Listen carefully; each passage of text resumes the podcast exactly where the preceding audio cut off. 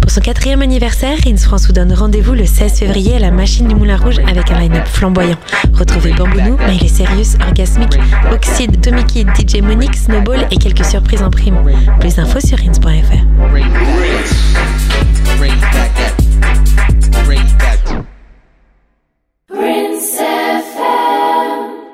Bienvenue sur Piment, l'émission pimentée de Rins. On se retrouve juste après le morceau de Hugh Masekela pour euh, l'émission. À toutes.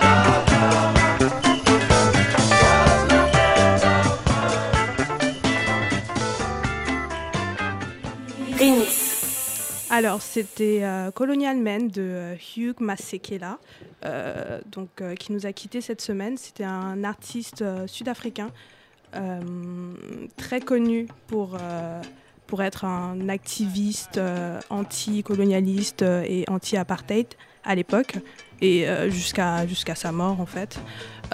donc voilà, c'était important pour nous de, de, rendre hommage à ce grand grand grand musicien de jazz trompettiste et euh, accessoirement aussi euh, mari de Myriam Makeba à, une, à une époque. Donc euh, voilà.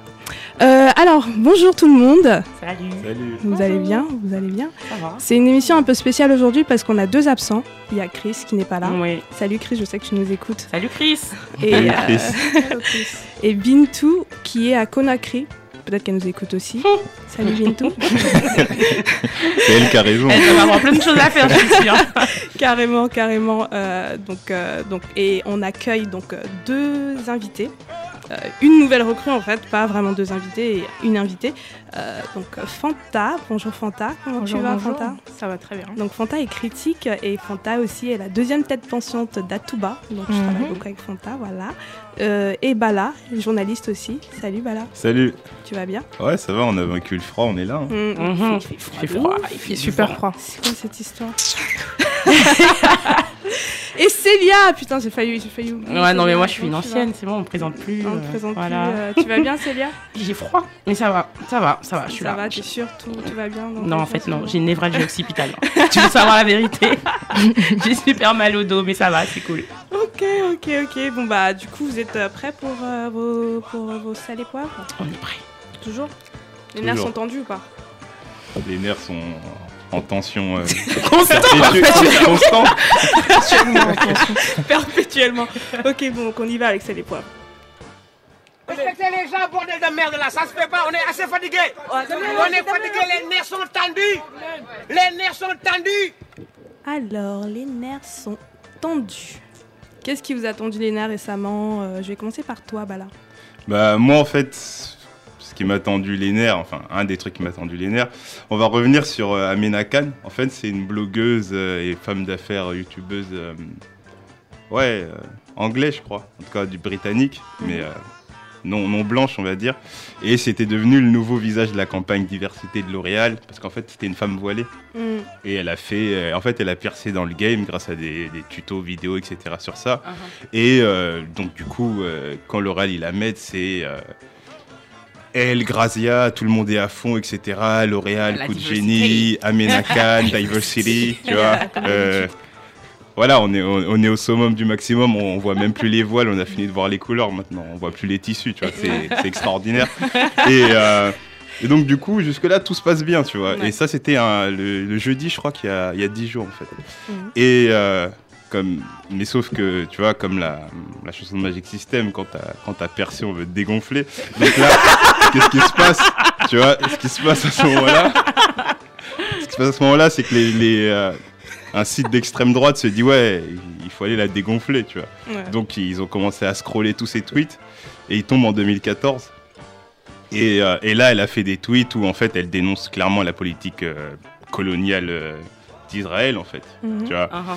Et euh, où elle interpelle euh, David Cameron qui était ministre britannique à l'époque et dit ouais vous leur vendez des armes etc vous soutenez et tout tu vois. Et c'était un moment précis c'était pendant l'opération Bordure Protectrice je sais pas si vous vous souvenez c'est un été euh, sanglant de ouf euh, Mhm. 2000 Palestiniens morts et tout bref tu vois. Elle elle réagit et en fait elle embrouille le mec sur Twitter. Uh-huh. Et donc de là, grosse pression, bah forcément elle est anti-Israël euh, au mieux et antisémite au pire, tu vois. Ouais. Et donc du coup, elle est poussée, à- elle est contrainte et le lundi, elle, euh, publie un truc d'excuses et, euh, et du coup se retire de la campagne. Et euh, bien sûr, le Real euh, la, la félicite de se retirer de la campagne. Et en fait, tu vois, La c'est... félicite de se Oui, retirer c'est de la ça, en gros, il, Mais il lui il pas demandé de valide. partir en fait. Elle a Mais- fait ses Oui. Mais c'est- Officiellement, ils n'ont pas demandé de Ouais, partir. Mais maintenant, Ouais, qu'est-ce qui se passe dans la cuisine On connaît pas leur Mais sauce. c'est- Mais c'est Mais drôle même parce si que on a une idée. L'Oréal, c'est des récidivistes quand même. Exactement, ça ils c'est mon, c'est deuxième la point. Ça pose deux problèmes. Il faut pas oublier que justement il y a eu euh, Monroe Beckdorf où c'était exactement le même truc. Exactement. Première mannequin transsexuel noir, on est, on est en avance, on est dans le futur, etc. voilà. Tu vois. Mhm. Et donc il, il, euh, et pareil, euh, il remonte à un statut, je crois c'est Facebook, où elle parle de la suprématie blanche. Ah, exact. Et là il la, Exact. il la dégage. Donc ça Exact. pose le problème de soyez non blanc, soyez différents, mais fermez vos gueules en fait. Ouais. Taisez-vous. On, on- on vous ramène, vous êtes des vitrines, et vous êtes des, des ectoplasmes qui nous servent euh, de marionnettes, mais il faut pas que vous l'ouvriez, il faut pas que ça soit politisé. Mais j'ai envie de dire, le réel, tu nous ramènes, on vient avec nos souffrances. Bah, c'est la, bah, c'est- c'est Et ça, faut c'est- l'accepter. Ouais, C'est la diversité c'est la marketing. diversité hein, on en a marketing. déjà parlé. on en a euh, je parlé dans l'épisode euh, 4, je sais Je plus. sais plus. Ouais, sur la il y a- diversité. Il y a 4 mois, parce qu'on Ouais. est visionnaire. mais, Ouais, euh, mais, Mais ouais, c'est toujours, ouais, mais non, c'est L'Oréal, soyez dépolitisés, et au pire, si vous avez un peu d'humanité, on s'en fout en fait. C'est un petit peu ça aussi, quelque part. Ah. Alors. Fanta. Oui. Bonjour Fanta. Bonjour. Euh, bah, moi, je voudrais remercier euh, la journaliste de France Culture, euh, Caroline Brouet, parce que je savais pas trop quoi dire pour ce, pour ce segment-là. Et elle a posé une question euh, très subtile à Chimamanda Ngozi Adichie, qui est Très, une très grande subtile. écrivain euh, nigériane. Euh, Peut-être l'écrivain nigériane la plus publiée, enfin, elle est connue partout. En ce moment, ouais. En ce, Ah, en mo- ce moment. Ouais. en ce moment, ouais. Et euh, c'était en gros la star de euh, la Nuit des idées, qui est un événement qui célèbre comme ça les idées, enfin les débats intellectuels, qui a été organisé par l'Institut français. Et ça se passait un peu partout dans le monde. Et pour euh, Paris, donc c'était un peu la star de, de cet événement. Et elle a eu une discussion avec Caroline Brouet, euh, journaliste France Culture. Et à un moment donné de la discussion, euh, la journaliste lui demande si ses livres sont lus au Nigeria. Ça, encore, je sais Si, si, rien, tout va bien. tout va bien. Ouais. Euh, ce qui suit est un peu plus problématique. Elle lui demande s'il y a des librairies au Nigeria, Un pays de 220 millions de personnes, hein, je Ouais. rappelle. Pour, euh, qui est un, enfin, Première puissance du continent. oui, oui, voilà. Ouais, non, mais voilà. Tout ça, tout ça. On a tous pris des cours de géographie. On nous disait déjà que le Nigeria est un pays émergent à côté de la Chine, de l'Inde, etc. Donc c'est un, enfin, c'est un peu bizarre qu'une journaliste euh, culturelle pose cette question. Et donc euh, voilà, c'est c'est euh, c'est le, le manque de respect. En gros, en fait, c'est une naïveté. Euh, la manière dont elle pose la question est très euh, c'est très naïf et en même temps elle est sur la défensive après. Mais c'est drôle parce que j'ai justement vu l'extrait, tu sais, Ouais. l'extrait vidéo, et elle veut, elle s'explique en fait parce qu'elle sait très bien que ça, je pense qu'elle sait très bien que sa question elle est complètement teubée et que. Mais elle le dit, je crois, non? Non, mais elle dit non, mais elle justifie et elle dit oui, euh, euh, c'est parce que. Oui, euh, en, en- en- en France, des fois, ce qu'on entend on sur trop le Nigeria, c'est Boko euh, Haram. Boko Haram, Oh là etc. Donc voilà, moi je trouvais ça pertinent euh, de poser cette question-là parce qu'il y a sûrement des personnes qui ne savent pas, machin. Enfin, elle s'est expliquée en gros. Et du coup, euh, Chimamanda dit, bah en fait, ça, c'est, c'est- ça donne pas une très bonne image des Français qu'elle pose cette question. Mm. Et, euh, et que Caroline Brouet se prétende comme ça porte-parole des Français qui seraient ignorants de ce qui se passe au Nigeria. En tout cas, elle parle pas en mon nom. Not in my name. hein. Not in my name non plus. Je la connais pas. Je comprends pas pourquoi. Elle, elle- elle prétend, euh, en gros, elle prétend euh, représenter une partie ignorante de la population française. Euh, Enfin, je pense que la plupart des gens euh, savent qu'il y a des librairies au Nigeria. Et que euh, ils savent très bien que le Nigeria c'est pas que Boko Haram qui est quand même assez récent. Enfin, c'est une chose qui, euh, qui euh, Boko Haram et le terrorisme au Nigeria, c'est euh, ça fait pas très longtemps que les gens commencent à s'y intéresser. Donc, Mhm. donc voilà, donc c'était ça mon, mon sel et poivre. journalisme français, naïveté française, bêtise française. Médiocrité. Médiocrité Ça, française, mais toujours enrobée dans, dans une sorte de de- de- de- de- d'emballage intellectuel. C'est-à-dire que la question est très bête, mais elle est sur la défensive et elle croit vraiment poser une question intelligente. C'est ça qui me tue dans l'histoire. Euh, alors que non. Donc voilà. Alors, Célia. Alors, mon poivre, j'en ai deux. Je commence par le plus critique ou le moins critique Euh, vas-y, vas-y. Ok, donc je commence par le plus critique. Je voulais parler d'un sujet ancien, ancien, en tout cas en tant que euh, caribéenne martiniquaise, c'est le sujet des chlordécones. Alors, euh, c'est un sujet qui existe depuis, enfin, dont on parle depuis longtemps. En gros, pourquoi j'en parle maintenant C'est parce qu'en fait, euh, il y a une décision. euh, euh, il y a un règlement européen qui est tombé qui renforce en fait euh, qui a été renforcée notamment par une note du ministère de l'Agriculture qui valide en fait euh, l'augmentation euh, de la dose légale de chlordécone dans les viandes et dans les volailles. C'est-à-dire qu'à un moment donné, c'était 20 grammes pour un kilo de volaille et de viande, et maintenant on accepte qu'il y ait 100 grammes de chlordécone dans un kilo de, de viande ou de volaille. C'est-à-dire qu'on considère euh, que donc le chlordécone, qui est un insecticide cancé- can- cancé- cancérogène, euh, on dit qu'en 2017, alors qu'on sait euh, les conséquences que ça a sur nos populations, on dit en 2017, bon, c'est pas grave, on passe de 20 grammes à 100 grammes et c'est cool. Alors, ce qu'il faut savoir, c'est que le chlordécone, en fait, c'est un insecticide qui a été fabriqué aux États-Unis. C'était en 1975 à l'époque, qui a été euh, très vite considéré comme cancérigène parce qu'en fait, les personnes qui euh, fabriquaient cet insecticide aux États-Unis étaient très malades, avaient des problèmes neurologiques. Donc, du coup, ils ont tout, tout shut down, en fait. Sauf que la France euh, a l'a fait beaucoup plus tard. Et en Martinique, on a réussi. Enfin, on dit les cultivateurs ont demandé pour des raisons économiques, parce qu'il faut savoir qu'aujourd'hui, dans la banane, grosso modo, euh, il y a à peu près 10 000 emplois. Donc, à l'échelle de la Martinique, c'est énorme. Donc, en fait, c'est une industrie qui est aussi très subventionnée. Donc, en gros, on expliquait que le chlordécone était trop était indispensable pour maintenir l'industrie de la bananière euh, au vu des emplois qui étaient en jeu, en fait. Et en dépit, en fait, de la santé des Martiniquais. Donc, qu'est-ce que ça a comme conséquence? En Martinique, on a le taux de cancer de la prostate le plus élevé au monde. euh, devant, euh, je crois, les États-Unis, la Norvège, enfin voilà. On a des taux de naissance prématurée qui sont juste incroyables. En fait, ça a des conséquences directes en fait sur la vie des Martiniquais. Il n'y a pas une famille qui n'a pas quelqu'un qui n'a pas un cancer de la prostate, qui en soit mort, qui soit encore vivant, etc. Donc en fait, c'était de me poser la question de savoir quel Qu'est-ce que ça veut dire en fait? À l'heure où en France, euh, il y a des bars de hipsters où on mange bio euh, et on mange des légumes à toutes les sauces, machin, etc., où on calcule les calories qu'on a dans un burger, en Martinique, quand tu as une assiette et que tu crois que tu vas manger une belle langouste bien grillée, en fait, elle est pleine de chlordécone. Et donc ça, ça...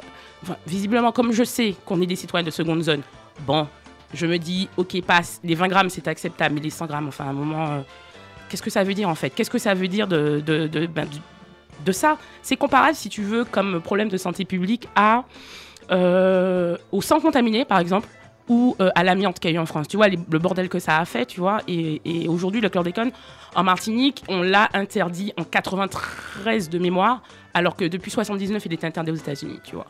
Donc en gros, euh, ils ont clairement, enfin moi je considère que c'est de l'empoisonnement euh, délibéré et que l'État français, euh, les préfets et les béquets, je dis bien les béquets, je dis pas les cultivateurs, les béquets pour assurer leur rendement économique pour pouvoir toucher leurs subventions, ont maintenu en fait l'empoisonnement de nos sols, de nos terres et de nos produits maritimes et on en est là aujourd'hui quoi. Voilà, voilà mon sel des poivres.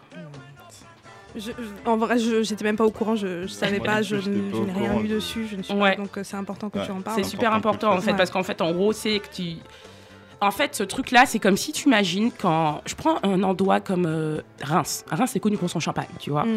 imagine que euh, toute la ville de enfin pas Reims euh, oui c'est enfin c'est pas la Oui. ville c'est enfin toute la zone Épernay Reims etc Mhm. se retrouve euh, face à un, à un problème lié à un, un insecte qu'ils doivent tuer et pour ça ils utilisent un insecticide X et que tu vois ça nique toutes les terres euh, de Reims que tous les jeunes tous les toutes les, les habitants de Reims commencent à tomber malades et qu'en gros tout le monde s'en fout Et- ça Non, choquerait si ça se passait non, dans cette, cette façon-là, tu vois. le- C'est ina- le- inimaginable, ça, ça n'arriverait jamais en fait. Et le plus choquant, c'est qu'on te dise qu'il faut euh, massacrer une population pour sauver 10 000 emplois. Ouais. Mais si tu Ça- massacres tout le monde, il n'y a plus d'emplois Bah, il n'y alors- a plus personne. Alors Enfin, justement maintenant, ils ont trouvé des solutions qui sont beaucoup plus simples en fait. Ils ont, ils ont arrêté les insecticides, ils ont trouvé des solutions simples. Tu mets de l'eau savonneuse avec je ne sais pas quoi dedans, ça attire les bêtes, elles meurent. Voilà, ça prend deux minutes. euh, tu vois, donc c'est heureusement aujourd'hui on a trouvé des solutions, des solutions de désintoxication des terres.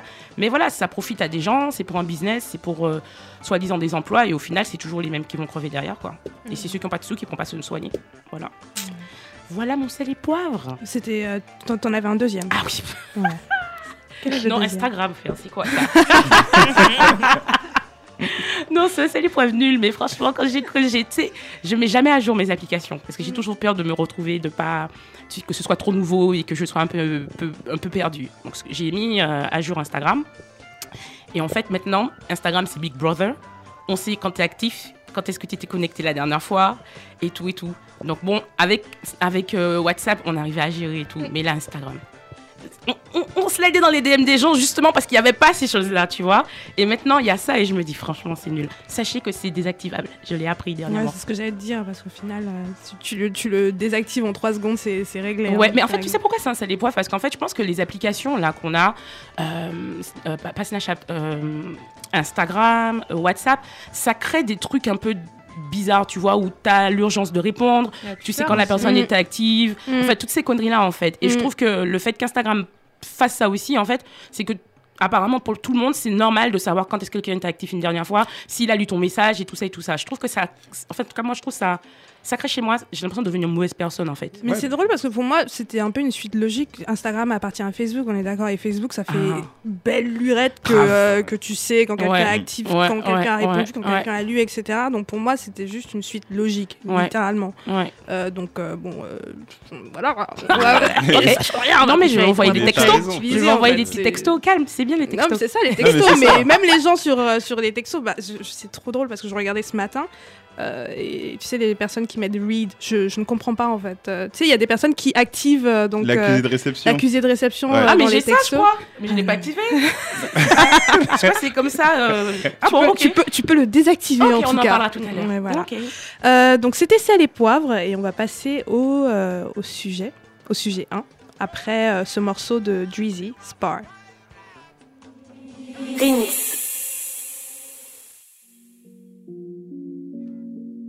Man, I like I like the death for the song, you know what I'm saying? Not the death for the song, but the D E P T H of the song.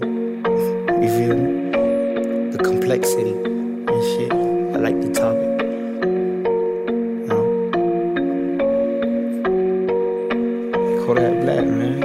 Uh, my word is bond as fuck. My life is hard enough. They not rewarding us. They disregarding us. And if I go to DC, I'm tryna spar with Trump. I'm not a politician. Just can't ignore the stuff. This really just a free verse. I put my life in reverse. I dug up all my old pain and put it on a t-shirt. So many sides to this shit. Not here for popular shit. Your own people when you on positive shit. Before I die, I'ma teach. I light a blunt and I preach. Ain't no facade you could see that I can only be me. I got a daughter to raise. One day she gon' be a queen. I'm tryna get shit together so she can have anything.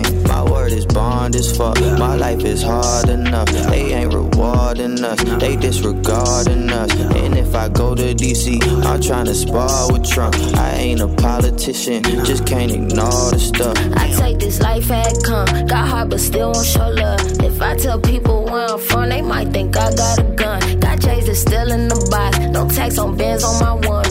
Took my feelings out the shit and put my trust in my funds. Take my dead homie on my sleeve. Don't need glasses, see what I see. Told me at 10 what I want gon' be. Nigga ain't make the lease, so we turn to the streets. Cops wanna blast for the CID. Might do the race but a nigga catch me. Damn, if it be another RIP, it's a black, white word, but I only see green.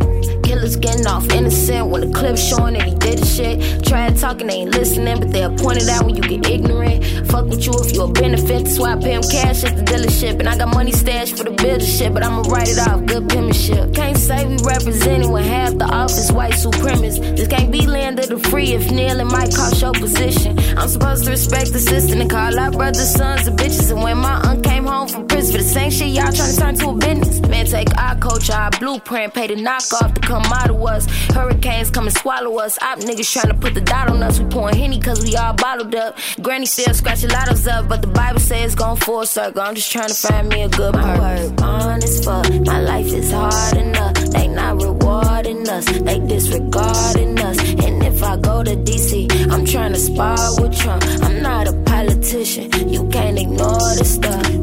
Enough to hit the club and fill my cup with rum. But I can go die in the army, going to war for them. Ain't old enough for marijuana cigar to spark my blunt. But old enough to spend my life behind bars that's dumb. Toting magazines that got me in the articles. When I'm in Washington, D.C., I'm doing fraud and stuff. Ain't worrying about Donald Trump, ain't worrying about seeing no monuments. These people got weather control, where the hell you think Hurricane Harvey from? The wind ain't got no name, where the hell you think Hurricane Harvey from? These people control the rain, these people be digging bonkers up. But they only got two more years of slavery to do harm to us. I feel like Kunta Kinte, nigga, I'm the one who fought for us. I was in the club in sixth grade fighting the adults and stuff. I feel like Kunta Kinte, nigga, I'm the one who fought for us. Ever since the sixth grade nigga, I was the one who fought for us. Ever since the tenth grade nigga, I was the one who fought for us. So I feel like Kunta Kinte, nigga, I'm the one who fought for us. Yeah,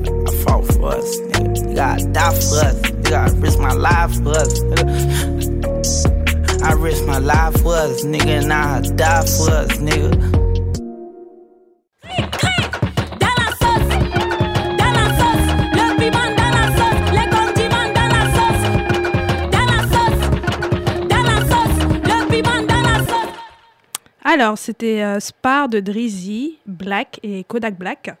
Euh, donc un morceau que j'ai choisi euh, pour différentes raisons, mais parce que voilà, je, je le trouve pas mal aussi. Euh, Drizzy, c'est une petite rappeuse de Chicago qu'il faut suivre. Elle est vraiment pas mal. Euh, alors, on est là aujourd'hui pour parler de revanche et de réparation dans le Mhm. cinéma. Mhm. Vous êtes prêts ou pas? On est prêt. on est Fanta, t'as l'air concentrée. euh, Elle n'est pas venue pour jouer Fanta. elle n'est pas là, pour, Ah. pas là pour, euh, pour rigoler avec nous. donc, euh. Alors, donc, euh, ouais, l'année 2017, euh, c'était un peu l'année triomphale de Jordan Peele, réalisateur euh, du film d'horreur, ou plutôt d'épouvante Get Out, sur le racisme.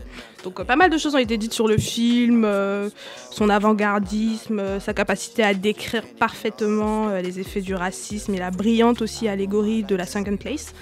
Euh, ce qui n'a pas été assez mentionné, en tout cas, enfin, selon moi, mais je sais pas trop si vous êtes d'accord, c'est l'effet souvent cathartique qu'à la fin du film, sur euh, donc la fin du film, pour ceux qui n'ont pas vu, spoiler, celle où Chris euh, tue tout le monde sauf euh, sa meuf. Voilà, bon, ça c'est un bémol, mais voilà. Mais ce- cette, cette fin, justement, qui a un effet très cathartique en fait sur les, les- les spectateurs noirs. Je le dis parce que j'étais euh, au cinéma, euh, il y avait, le cinéma était plein, c'était avec Fanta d'ailleurs. Et il y avait pas mal de noirs autour et euh, franchement on applaudissait, on criait, on jubilait. C'était, c'était, c'était aux grandes dames de certaines critiques euh, très sérieuses qui étaient là pour euh, donc euh, critiquer le film. Mais oui, cet effet donc très cathartique que la fin a sur les spectateurs noirs, c'est aussi donc cet effet cathartique qu'on ressent quand on regarde donc la fin de Black Museum, de l'épisode 6 de la saison 4 de Black Mirror, un show créé par Charlie Brooker. Euh, et donc euh, le lien entre ces deux œuvres-là, c'est un peu cette revanche qu'on peut euh, ressentir, donc euh, qui se présente un peu comme un retour de bâton contre le racisme, euh, qui a la même intensité un peu que l'élément déclencheur, déclencheur, parce que c'est assez violent. Donc, euh, ce, aimerait, ce que j'aimerais comprendre avec vous aujourd'hui, c'est euh, comment Get Out a frayé un chemin pour l'existence d'un, euh, de l'épisode Black Museum et plus largement du sens des deux œuvres et leur rapport à d'autres dans notre contexte socio-culturel. Donc voilà. Vous avez 10 minutes. Vous êtes prêts ou pas? Parce que moi je suis, moi, je suis, moi, je suis prête là. ok, donc euh, ma première question déjà, euh, c'est euh, est-ce que vous pensez que Get Out c'est le point de départ? Je te pose la question, Fanta. Moi, je pense pas que Get Out c'est le point de départ. Je pense Mhm. que si on doit, en tout cas dans l'histoire du cinéma, on peut aller un peu plus loin. Du cinéma. On peut aller plus loin. On, on peut aller euh, euh, déjà vers la black blaxploitation, donc Ouais. euh, déjà dans les années 70, etc. Tu peux juste où, rappeler euh, ce que c'est la Black Exploitation pour ceux qui ne C'est savent un genre de film euh, qui est né ouais, dans les années 70, euh, qui principalement euh, avec un casting euh, noir. Mm. Euh. Avec un blanc, euh, le Devil, euh, le Devil White Man. avec un blanc et j'ai beaucoup de, de ces films ont été réalisés par des hommes blancs Euh, donc c'était pas forcément un genre comment dire qui que que les noirs ont créé en fait c'est Mhm. juste que c'était tout d'un coup dans l'histoire du cinéma tu avais un genre qui euh, mettait au centre des noirs et surtout euh, d'une manière assez pimpante Mm. c'est-à-dire que c'était des B-movies déjà, c'est des, des pas des, euh, des, des films prestigieux à Oscar, c'est des films euh, des B-movies, des, films un peu de seconde zone. Ce, qui- ce qui a ce qui a ses mérites parce que c'était du pur plaisir quoi, c'était des films d'action. Euh, des films aussi un peu d'horreur. enfin, ça a été. Euh, ils ont un le, le genre a aussi récupéré de, des, des ficelles d'autres genres, donc de la comédie, du, du cinéma, du cinéma d'horreur. Et tu avais beaucoup une, un peu une réification du pimp. Mm. Tu avais des belles femmes. euh, Pam Grier, par exemple, c'est une actrice, c'est l'actrice phare de la Black Exploitation. Mhm. Euh, voilà, c'est un genre euh, très important pour ça. Et je pense que dès- déjà là, tu avais une dynamique où tu avais un personnage noir, euh, des rapports de domination qui étaient un peu inversés. Mhm. Après, c'était pas aussi intense que dans Get Out. Je pense que le, le- je pense que Get Out est à- le, le- la spécificité de Get Out, c'est déjà que c'est un film. C'est un film indépendant qui a beaucoup marché. Les films de Black Exploitation, ils n'étaient pas forcément vus par beaucoup de monde. Mais Get Out, c'est un film qui a été distribué dans beaucoup de salles, dans le monde entier. Et, euh, et c'est un vrai film d'horreur, quoi. Euh, quoique aussi très drôle. Ouais. Mm. Aussi. Très drôle et euh, enfin, voilà, ça, ça enlève pas euh, la profondeur du film. Et euh, il a allé loin dans la, je trouve, dans la, dans, dans la violence contre les personnages blancs, plus loin que certains films de Black Exploitation. Mhm. Euh, voilà. Je pense que je pense pas que ce soit le début, mais je pense qu'il est allé plus loin que ces films-là. Mais ce qui est intéressant aussi dans l'impact aussi de la Black Exploitation, parce que je pense qu'il y en avait, il y en avait un, c'est aussi toute la partie, tu sais, enfin les, je pense les deux premiers films qui ont un peu euh, lancé le truc, c'était euh, Sweet Sweetback, je crois, de Ouais. Melvin Van Peebles et euh, Shaft de Shaft. Gordon Pack. Ouais. Et là, c'était deux réalisateurs noirs quand Ouais. même. Ouais. Euh, donc après, effectivement, ça a été repris euh, pour faire du profit par euh, des blancs. Et Ouais. ceux qui en ont profité principalement, c'était des blancs. Euh, donc quand on va parler de, bah, de business, euh, d'argent qui profitait, c'était les blancs. Mais euh, euh, je pense qu'aussi la- l'impact, même, c'était c'était vraiment les soundtracks aussi. Ouais, bien Donc sûr. toute Ouais. la partie soul, d'avoir Mm. des musiciens noirs, c'était vraiment un peu, en tout cas visuellement, c'était c'était un peu le truc parfait avec euh, des, du casting noir, de la musique noire, euh, mais au final qui prenait les thunes, c'était euh, c'était des blancs. Ouais. Euh, toi, t'en penses quoi Non, Bala mais je, je suis d'accord, parce que typiquement, la, la, la, la BO de Shaft, euh, t'as du Curtis Mayfield dessus, Mm. et quand tu dis Who is the man they talk about, tu vois, Shaft, damn right. C'était le truc, euh, ça te mettait, ça te mettait une pêche folle, tu vois. Ouais. Et en plus, voilà, le refrain, c'est il a l'amour pour sa communauté, tout ça et tout. Et c'était déjà aussi le. Ça posait le début d'un flic noir qui pouvait penser pour sa communauté, etc. Et, euh, et voilà, lutter euh, justement pour la sauvegarde de sa communauté face au problème euh, du crack qui commence à affluer, etc. Tout ça. Mm. Et qui, dans sa façon aussi de, de voir la communauté, pouvait se rapprocher des discours que tu pouvais entendre des Black Panthers, etc. Mhm. Et c'était super intéressant.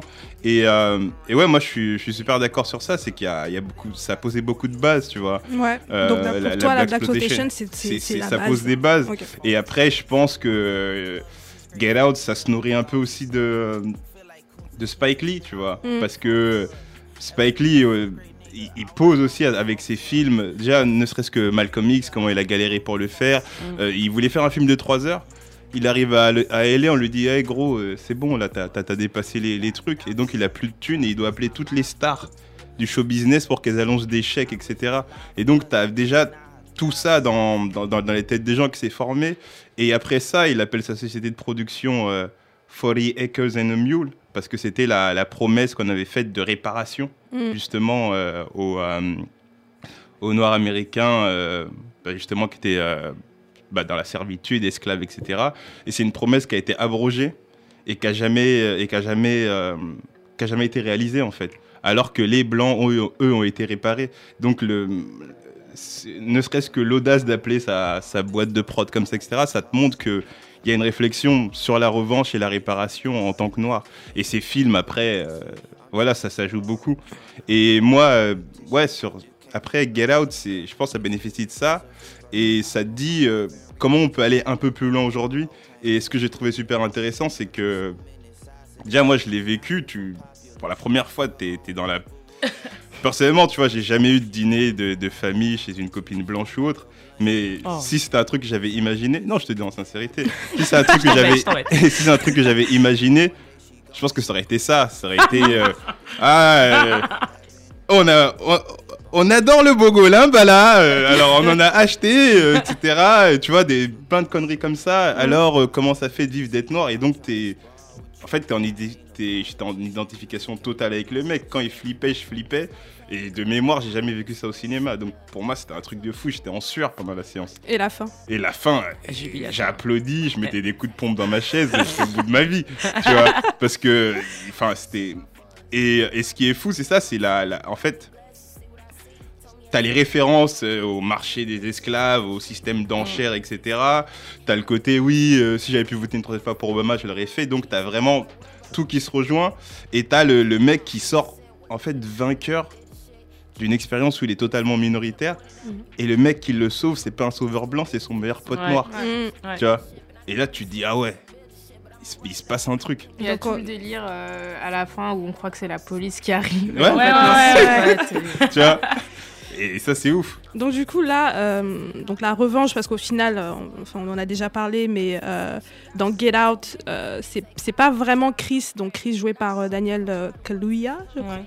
euh, qui se venge. C'est c'est- lui, il survit en fait, parce Ouais, que en gros, euh, sa situation, s'il s'il s'il ne fait pas ce qu'il fait à ce moment-là, il peut mourir. Ouais, il est en légitime défense. Donc euh, c'est même pas c'est même pas de la revanche. Donc qui c'est la revanche, à quel- elle, intervient à quel niveau justement C'est Jordan Peele euh, qui se, qui, se, qui, se, qui se venge, peut-être, j'en sais rien. Bah, il y, a- il y a lui et il y a le Il y a- spectateur. Ouais. Il y a le spectateur. spectateur et euh, il y a son, enfin le, dans le film en tout cas son pote, je pense que il a un peu vengé aussi parce Oui, que dès le clairement, début, parce que dès le lui, départ, dit il à que enfin, qu'il y a un meuf, problème. euh, C'est une Ouais, psychopathe Ouais. et genre, euh, Ouais. ils vont te manger en fait là-bas si tu vas là-bas. donc.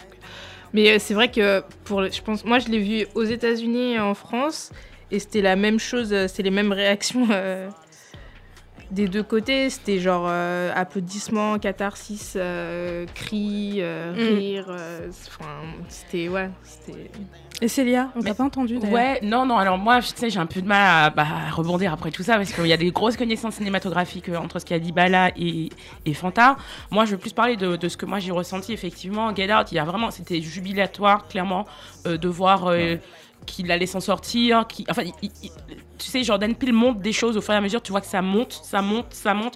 Tu te dis les micro-agressions, des situations complètement de tension, et tu te dis, mais à quel moment? Et là, quand il commence à vraiment à casser des têtes, et c'est vraiment jubilatoire, ça fait du bien, quoi. Mm. Ah bon, a- après, il y a aussi. euh, moi, je me rappelle que j'ai vu la séance avec mon, mon frère et je ne me rappelais pas la dernière fois que j'avais vu un film où j'étais. Mais en, en plus, je crois qu'on était les deux noirs dans la salle. Ah ouais. Euh, je me rappelle pas d'un film où j'étais en tension à ce point-là, Ah, tu vois. Et euh, mais à la fin en tension, mais comme je savais, puisqu'on avait quand même eu des spoilers, je savais que ça allait que ça allait être bon, tu vois. Donc euh, j'étais en tension et à la fin c'était hyper jubilatoire. Et je me rappelle que mon frère et moi, on était les seuls dans la salle. Euh, au début, on était timides, on se disait ouais bon ok. Ah ouais, putain. Et après, tu sais, euh, on parle que elle était coquel, bon, d'un moment, d'un moment. Chaque fois qu'il y avait un truc énorme qui tombait, on était, mais c'est bon, c'est une victoire, c'est un pas de plus. Et après, je ne saurais pas comparer par rapport à la, blo- à la Black Exploitation, Mhm. euh, puisque je n'y connais pas grand chose, mais il est clair que je ne me rappelle pas, en tout cas personnellement, avoir vu ce genre de scène-là au cinéma. Il y avait des scènes euh, de, de films euh, que tu regardes, par exemple, qui décrivent une situation dans l'esclavage, où tu as un moment, peut-être, pendant 10 secondes, un esclave qui récupère un fouet et qui se venge. Euh, genre, ça dure Mm. 30 secondes, et là, tu, tu jubiles, mais pas à ce point pendant un film entier où tu as ce truc-là. Et est-ce que ça va. euh, Qu'est-ce que ça dit de l'avenir? Bah, J'espère que c'est le début de, de plein de choses dans ce sens-là, tu vois. Que D'un en Kill. Bill avec un noir, tu vois. Au lieu que Kill et, Bill euh, soit une femme blanche, ben, Tout ce soit un noir et qui, au lieu qu'il tue pour son mari, ben, il tue pour toutes les micro-agressions qu'il il a subies et que ça ne, ça ne décrit pas des, des- que, ce- que ce soit pas un scandale, mais juste Mm. une, une fiction en fait. Voilà. Merci Célia. Et donc, euh, du coup, ça, me- ça me ramène à la deuxième question. Euh, vu que là, au début, je parlais de Black Museum et euh, donc euh, le rapport un peu entre les deux œuvres. Vous avez vu tous les trois Black Museum de euh, Black Mirror? Oui, oui, oui, oui, je l'ai Vous avez vu. vous avez euh. et, euh, et donc, ma question plutôt euh, par rapport à Black Museum donc, et, et- et Get Out, c'est euh, comprendre comment en fait la- la- l'approche de Black Museum en fait diffère. Enfin, en quoi la- l'approche de Black Museum diffère de celle de, euh, de Get Out? Peut-être quelqu'un veut, euh, veut expliquer euh, un peu euh, ce que c'est euh, Black Museum de Black Mirror? C'est difficile à expliquer, Ouais, mais euh, Ouais. je vais essayer. Je suis trop nulle pour ça, mais je vais essayer. Euh, en gros, on suit euh, une jeune fille dans le désert, euh, je ne sais où, je pense que ça doit être aux États-Unis. Euh, et elle se, elle, se, elle se gare et je crois qu'elle elle remet du jus dans sa voiture. euh, et puis c'est dans le futur de Black Mirror, donc on sait pas comment, comment elle Ouais, fait ça fait, avec une tablette bizarre. Avec une tablette, comme toi, tu chargerais ton phone. En fait. voilà, exactement. Et euh, elle se retrouve. enfin, c'est dans, ouais, c'est dans un endroit complètement désertique. Et il y a un- une sorte de musée. Musée bizarre, il y a personne. c'est- Enfin, le truc est pas ouvert, je crois. Elle arrive et le propriétaire du musée lui fait, euh, lui fait découvrir les lieux, en fait. Et je crois qu'en fait, le, le, le musée fait plein de références à d'autres épisodes de Black Mirror que j'ai pas, pas forcément vus. Et il y a plein d'objets euh, qui sont exhibés et chaque objet se réfère à une histoire euh, un peu horrible. Mhm. Et donc il lui raconte euh, à quoi chaque objet lui fait référence. Donc on a, en gros, on a trois, trois euh, cours dans un épisode. Trois épisodes de Black Mirror dans un, dans un épisode. Le premier, c'est sur un mec euh, qui En fait, qui C'est ressent un- pas la douleur. c'est un médecin qui ça, en fait. commence à Ouais. kiffer la douleur. En Ouais, fait. voilà. Horrible. les deux trucs du premier. Ah J'avais oublié en fait. Ouais. Pour moi, l'épisode il se résumait au dernier. Ouais, non. moi, il- les- moi, c'est ça qui m'avait C'est genre. ça, c'est un- dans cet épisode. Ouais, c'est le premier, truc, ouais. horrible. Le deuxième, c'est sur. c'est En fait, je pense au mime que ça a créé avec la meuf qui dit euh, Ouais. Listen, bitch. Euh, le deuxième, c'est sur euh, une mère de famille qui Ouais. meurt et euh, le mec, euh, le mari, souhaite, enfin, souhaite faire perdurer son existence, quoi. Et il a Ouais. fait. il Et fait- En fait, euh, c'est ça, elle, elle est en, elle est en situation de espèce de, de, de mort cérébrale, Ouais, un mort truc cérébrale, bizarre. ouais. Et du coup, en fait, il faut, faut préciser que c'est un couple euh, noir et blanc. Oui, en fait, la mère est blanche et euh, donc ils vont avoir un enfant. Mm. Et euh, du coup, je, elle a un, je sais plus exactement, elle a un Oui, elle a accident, elle a, il y a pas, accident, il arrive ouais. quelque chose. Oui, oui. Et donc, du coup, elle est, elle est à l'hôpital et elle est en état d'inconscience, en fait. Mm. Et là, on va proposer au mari de, de- en fait, de pouvoir connecter euh, son cerveau au, au sien. Et donc, du coup, euh, elle peut parler. De l'héberger Voilà, sa de, l'héberger. Ouais. Et donc, elle lui parle et lui peut lui permettre de d'échanger avec, avec aussi. voilà, d'échanger Elle a- elle a de des ça. sensations aussi. C'est ça, des sensations, mais d'échanger avec son fils. Et donc, du coup, quand le fils fait un câlin au mari, enfin au, au- au papa, la, Ouais. la mère le, le ressent, Le etc. ressent. Sauf que ça part euh, en couille et Ouais. euh, Comme d'habitude et, dans Black euh, Mirror. ouais, et là, enfin, on peut imaginer pourquoi en fait, Ouais. c'est que la meuf euh, téléguide le gars en fait et il en a marre et il a envie d'avoir une vie en fait à lui, euh, il a envie de l'oublier en fait. Et donc la partie qui nous intéresse. hein. C'est la troisième partie et en Mm. fait à chaque fois, ce qu'il faut dire, c'est que le propriétaire du musée, c'est lui qui à chaque fois euh, C'est lui qui propose, des propose solutions en fait voilà, des euh, aux personnes Donc, euh, le médecin du début, c'est lui qui lui lui, avait, ouais. euh, qui lui voilà, propose donc cette nouvelle technologie. euh, Bon, c'est un mec louche en fait. Du, du- du début, on est en mode. bizarre. hein. Ouais, il est bizarre, genre le gars. Et euh, donc la troisième partie, c'est un truc euh, horrible. C'est une sorte d'attraction en fait. C'est l'attraction du musée. Et c'est une euh, chaise électrique. euh, Enfin, c'est un homme, un homme noir, Mm. Qui avait été condamné à mort. Et euh, donc le propriétaire du musée, là, il avait proposé à sa famille, en gros, de, de euh, pour de l'argent, de, de récupérer, euh, enfin de le récupérer euh, numériquement ou un truc bizarre comme Ouais, ça. c'est une sorte d'hologramme. ouais, Voilà, de- un de- de hologramme. lui, Et donc, en gros, il a acheté le mec pour créer cette attraction Mm. qui, en gros, les gens appuient sur un bouton pour recréer à chaque fois la, les conditions de sa mise à mort, en fait. Ouais. Donc, euh, dans, sur une chaise électrique. Ouais. Et après, une fois qu'ils qu'ils ont fini de l'exécuter, ils, Ils- prennent une espèce de boule qui sort en guise de cadeau et là, euh, tu vois les conditions de sa souffrance. Quoi. Voilà. Et euh, donc à la fin, on se rend compte que la jeune fille, là, elle était là pour, un- pour des raisons très précises. On se rend compte, euh, spoilers, hein, que c'est la fille du, de cet homme-là qui est mise à mort euh, à chaque fois pour, euh, pour cette attraction. Et euh, donc à la fin, elle se venge en... euh, bah, en gros, en, en, en mettant le propriétaire du musée Dans la même situation. dans la même situation qu'il Ouais. a mis son père. Son père. Euh, Mais ce qu'il faut dire en fait surtout c'est que c'est préparé mais de, de longue Bien sûr. date. Et tu le vois pas venir pendant l'épisode. Ah sais, non, moi je m'y attendais pas. mais même moi, j'ai hein. pris du temps à comprendre. Déjà, j'ai j'ai pris- je suis lente au démarrage, tu vois, mais j'ai dit, mais attends, mais je comprends pas. Et en fait, tu te rends compte que c'était quelque chose qu'elle avait préparé. Bien sûr. Euh, même son arrivée, en fait, dans le musée est préparée. C'est quelque Mm. chose qui est réfléchi, qui est pensé. D'ailleurs, c'est pas extrêmement physiquement violent. D'ailleurs, je trouve. euh, euh, enfin, je crois. En tout cas, elle, elle fait pas de choses physiquement violentes. Non. Mais par contre, effectivement, euh, on a affaire à quelque chose de, de préparé, de calculé, de moins spectaculaire que Get Out, mais euh, quelque chose de clairement, en tout cas, plus fin et avec une fin qui est encore plus, qui est extrêmement plus, je veux dire, euh, euh, perverse, vicieuse en fait. Ouais, ouais, ouais. Mais à, à la hauteur de ce que, de, de, de ce que y a, qui a De été fait violence, avant, de la violence qui a été faite, qui a été, dont son père, a- que son père a subi en fait avant. Mhm. Donc, euh, Donc c'est dans ce sens-là en fait. Donc euh, vous m'avez pas forcément répondu, mais en quoi euh, En fait, les, les, C'était les- quoi la question vois, les- en fait, la, hum, c'était euh, c'était le, bah, le rapport entre les deux et, et la- et les différentes Et les approches. différences, et ouais. En fait. Black Museum, il est beaucoup plus vicieux, je trouve. ouais. Mm. Euh, rien que la préparation, comme tu dis, Célia, c'est que on voit quand même euh, à chaque fois un- une personne blanche appuyer sur le bouton pour que le mec se fasse électrocuter. Donc on voit quand même. En fait, c'est un peu ça le problème de l'épisode, c'est qu'il y a un peu un- une complaisance pour cette Mm. violence-là. Et euh, c'est un peu facile, dans le sens où, euh, Mm. bien sûr qu'à la fin, on a envie que le mec se fasse exploser la gueule, et etc. Mais euh, et c'est que ce mec-là qui se fait exploser la gueule et pas tous les gens qui ont appuyé sur le bouton. Mm. Ce qui est un peu. Ouais. Voilà, c'est un peu le- ça le problème de la revanche, c'est que c'est très ciblé et pas. Structurellement, ça change rien en fait. Exactement. Euh, Exactement. Et donc, euh, voilà, le truc avec Out, ouais, ça, en fait, ce que j'avais dit sur Twitter, c'est que Black Museum euh, fait paraître Get Out comme un peu un film pour enfants, en fait. Parce que. Get Out, à la fin, c'est très drôle, etc. Et mais pas. Black Museum, c'est. c'est beaucoup plus violent. L'épisode en lui-même est violent. Ouais. Enfin, le début avec le médecin, Ouais, c'est violent. Et le, ce qui, enfin, les raisons de la vengeance de la fille sont très justifiées en fait. Ouais. Et c'est assez euh, horrible.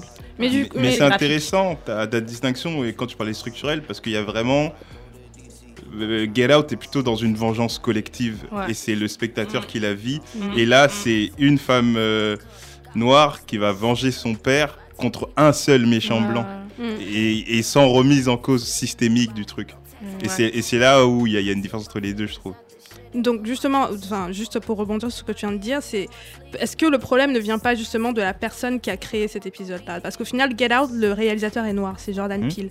Euh, le casting aussi, et euh, enfin, il y a Daniel Kaluuya. Là, on a, euh, on a donc le réalisateur qui est Charlie Brooker, le le pardon pas le, cha- pas le réalisateur Charlie Brooker a écrit l'épisode Mm. et le réalisateur c'est euh, Colm McCarthy euh, donc un blanc aussi, qui euh, réalise des, des séries télévisées pour. BBC. Euh, donc là, on a quand même, c'est des personnes blanches qui ont pensé cet épisode en fait. C'est des personnes blanches qui ont pensé la revanche noire Mhm. dans cet épisode. Euh, et moi, ça m'a fait penser en tout cas à Tarantino par exemple. Ouais, Tarantino et Django Unch- Unchained. Unchained. Ouais. Et euh, donc ma question, si on a une, euh, si on a vraiment une, si j'arrive à la formuler, c'est est-ce qu'on est vraiment alors dans une sorte de... est-ce que c'est une vraie revanche noire? Est-ce qu'il y a un progrès? Parce que au final, euh, c'est les, les deux choses qui sont assez problématiques dans ces deux épisodes, et tu l'as pointé, euh, Fanta, c'est euh, qu'on a, on a l'impression qu'on a besoin de... Donc il en fait, il justifie, à un moment, il justifie donc la, viol enfin, la violence qui arrive donc à la fin parce que on voit comment son, on voit comment son père et euh, parce que moi je me rappelle cet épisode-là, toute la partie où son père, on voit son père qui meurt, euh, etc. Moi, je, moi j'ai la bouche ouverte en fait. Mais littéralement Ouais. cet épisode, je suis choquée Ouais. pendant au moins 10 minutes avant de voir la fin. Euh, et moi ça me rappelle aussi Django Unchained quand je j'ai vu Django Unchained au, au cinéma. Et il y a la scène donc euh, Mandigo, je pense, où il y a les Mhm. deux mecs, donc les deux mecs qui se battent. Oh, c'était violent, c'était horrible. Euh, et, et- et donc en fait, à cette, les, deux, les deux réalisateurs ou enfin les deux personnes qui écrivent donc euh, ces deux, euh, ces deux œuvres là, ils, ils- ils ont besoin à un moment donné de mettre cette violence en fait, cette, euh, cette violence administrée au, au noir. Ouais, ouais, Pour ouais. ensuite euh, venger derrière. Mais le Ouais. truc, c'est que ça, ça naît vraiment dans leur tête, en fait. Bah, en fait, ce que j'avais dit pour Black Museum, je pense que après, on peut, je peux, ça peut être critiquable, mais Ouais. c'est que un blanc qui aurait pu imaginer ça. Rien que la violence de de la chaise électrique, il- je pense pas. Enfin, après, il y a des noirs vicieux, pervers, etc. Mais je pense qu'il y en a pas beaucoup qui auraient écrit ça en fait, euh, en tout cas aussi longtemps, Mm. de, de manière aussi graphique. Mhm. Ouais, son Et en même temps, les désirs qu'il décrit, les désirs qu'il décrit, c'est-à-dire j'ai envie de voir un homme noir se faire électrocuter, c'est des désirs qui sont très spécifiques à une certaine démographie. À une certaine démographie, C'est un ouais. peu. Je comprends ta question, mais en même temps, je vois pas qui d'autre aurait pu écrire ce- ce- cet épisode. Et en même temps, j'ai pas l'impression que les gens aient aimé. je- J'ai pas l'impression que euh, l'épisode ait inspiré les mêmes émotions que Get Out. Genre Mhm. sur Get Out, on était content, genre quand on est ressorti. Moi, Mhm. Black Museum, ça m'a déprimé personnellement. ouais, ouais, genre, ouais. j'étais pas contente à la fin quand elle a, elle a- quand elle a eu sa revanche, etc. C'était vraiment un épisode. euh, Enfin, toute la préparation, elle est pire que genre la revanche, je trouve. Mm. Genre tout, tout le moment graphique d'électrocution, etc. euh, il est un peu déprimant et c'est ce qui, ce qui reste à la fin, quoi. Et euh, je sais plus ce que, ce que, ce que je voulais dire, Non. mais Django Unchained, je, je me rappelle par contre être sortie beaucoup plus contente que Black Museum. Mm. Parce que quand même dans Django Unchained, il y a tout le côté euh, un peu plus léger, malgré et ce qu'on a reproché à Tarantino, parce qu'on était en mode mais c'est l'esclavage, tu peux pas faire de la comédie ou genre une sorte de western spaghetti sur ce sujet-là. Et en même temps, moi, je trouvais que ça marchait et que, euh, et que, euh, et en même temps, il y avait une certaine gravité. Pas que la scène de Mandingo, mais même les scènes avec Kerry Washington où Mhm. on l'a laissé dehors en train de cramer, etc. C'était, c'était assez euh, grave pour moi. Mais à la fin, j'étais contente voilà, qu'il tue, la- qu'il, ex- qu'il fasse exploser la maison. Après, la dernière chose que je vais dire sur le fait que ce soit des blancs, ils ont besoin, ils ont besoin euh, de voir cette violence contre des corps noirs pour ensuite justifier Ouais. une revanche. Ouais. Alors qu'en fait, on- nous en tant que noirs, on, a, on, On sait pas déjà la, on connaît déjà Oui. la violence. En fait, a- tu as a juste besoin de ce que tu racontais tout à l'heure sur la contamination pour suffisant. euh, pour vouloir euh, des réparations ou une revanche. On n'a pas besoin de de- d'un mec qui se fasse électrocuter toutes les 10 secondes, etc. Ça, c'est trop graphique et je pense que les Blancs, ils ont besoin de voir ça pour ensuite Pour dire, comprendre ah en fait euh, pourquoi on ouais. se revanche Mais derrière. ça, il faut le questionner. Genre, pourquoi t'as venge besoin pas. de voir un mec qui se fait électrocuter pour, ressentir de l'empathie euh, et ensuite te poser des questions sur lui, une potentielle réparation Non, t'as pas besoin de ça. Juste ce qui s'est passé dans le passé et euh, juste le fait que les gens mangent pas ou qu'il y ait des eaux contaminées dans le monde. euh, ça, ça suffit en fait. C'est devrait pas être. Vous avez quelque chose à rajouter, Célia Rien du tout. Euh, non. Non, non, c'était pas un c'est complet. En gros, c'est complet dans le sens où moi, je l'ai pris comme une fable. Ouais. Blanc, attention de pas trop faire souffrir les Noirs, parce que sinon ils pourraient vouloir vous tuer et ils auraient raison. Ouais. Ouais. Ok. On va faire une petite pause avec euh, Caught Out There de Kelly et on se retrouve juste après pour la deuxième partie du sujet. Merci.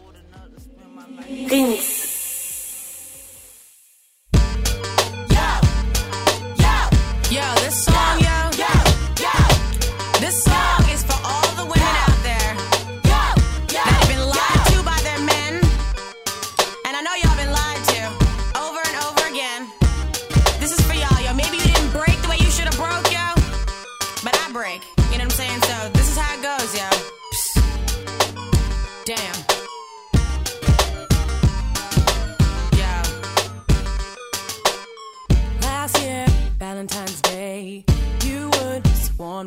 say, Babe, I love you, love you. Yo, he's lying. I swear, held you when you were sick, even the whole time I think to myself, this isn't fair. What is this I see?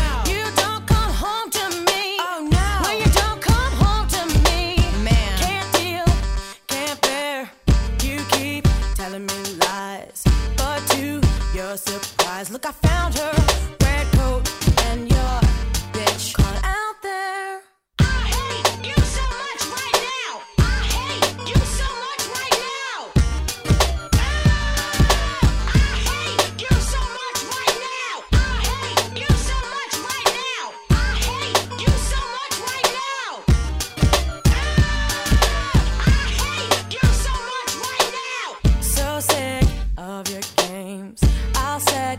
Set your to flames and watch it blow up, blow up. Tell me, how you gonna see it now? So far from sincere. I love you. Fabrications in my ear drive me so far up the wall. I come sliding down. What is this I see? I don't believe you. You don't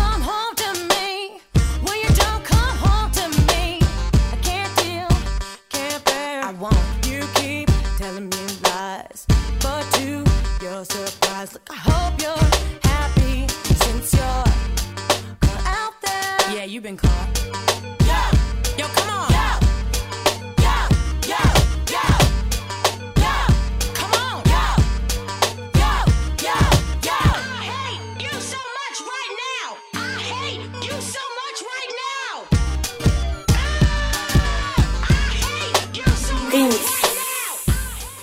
Alors, c'était euh, Caught Out There de Kelly, un choix de Fanta. Pourquoi, pourquoi ça? Pourquoi?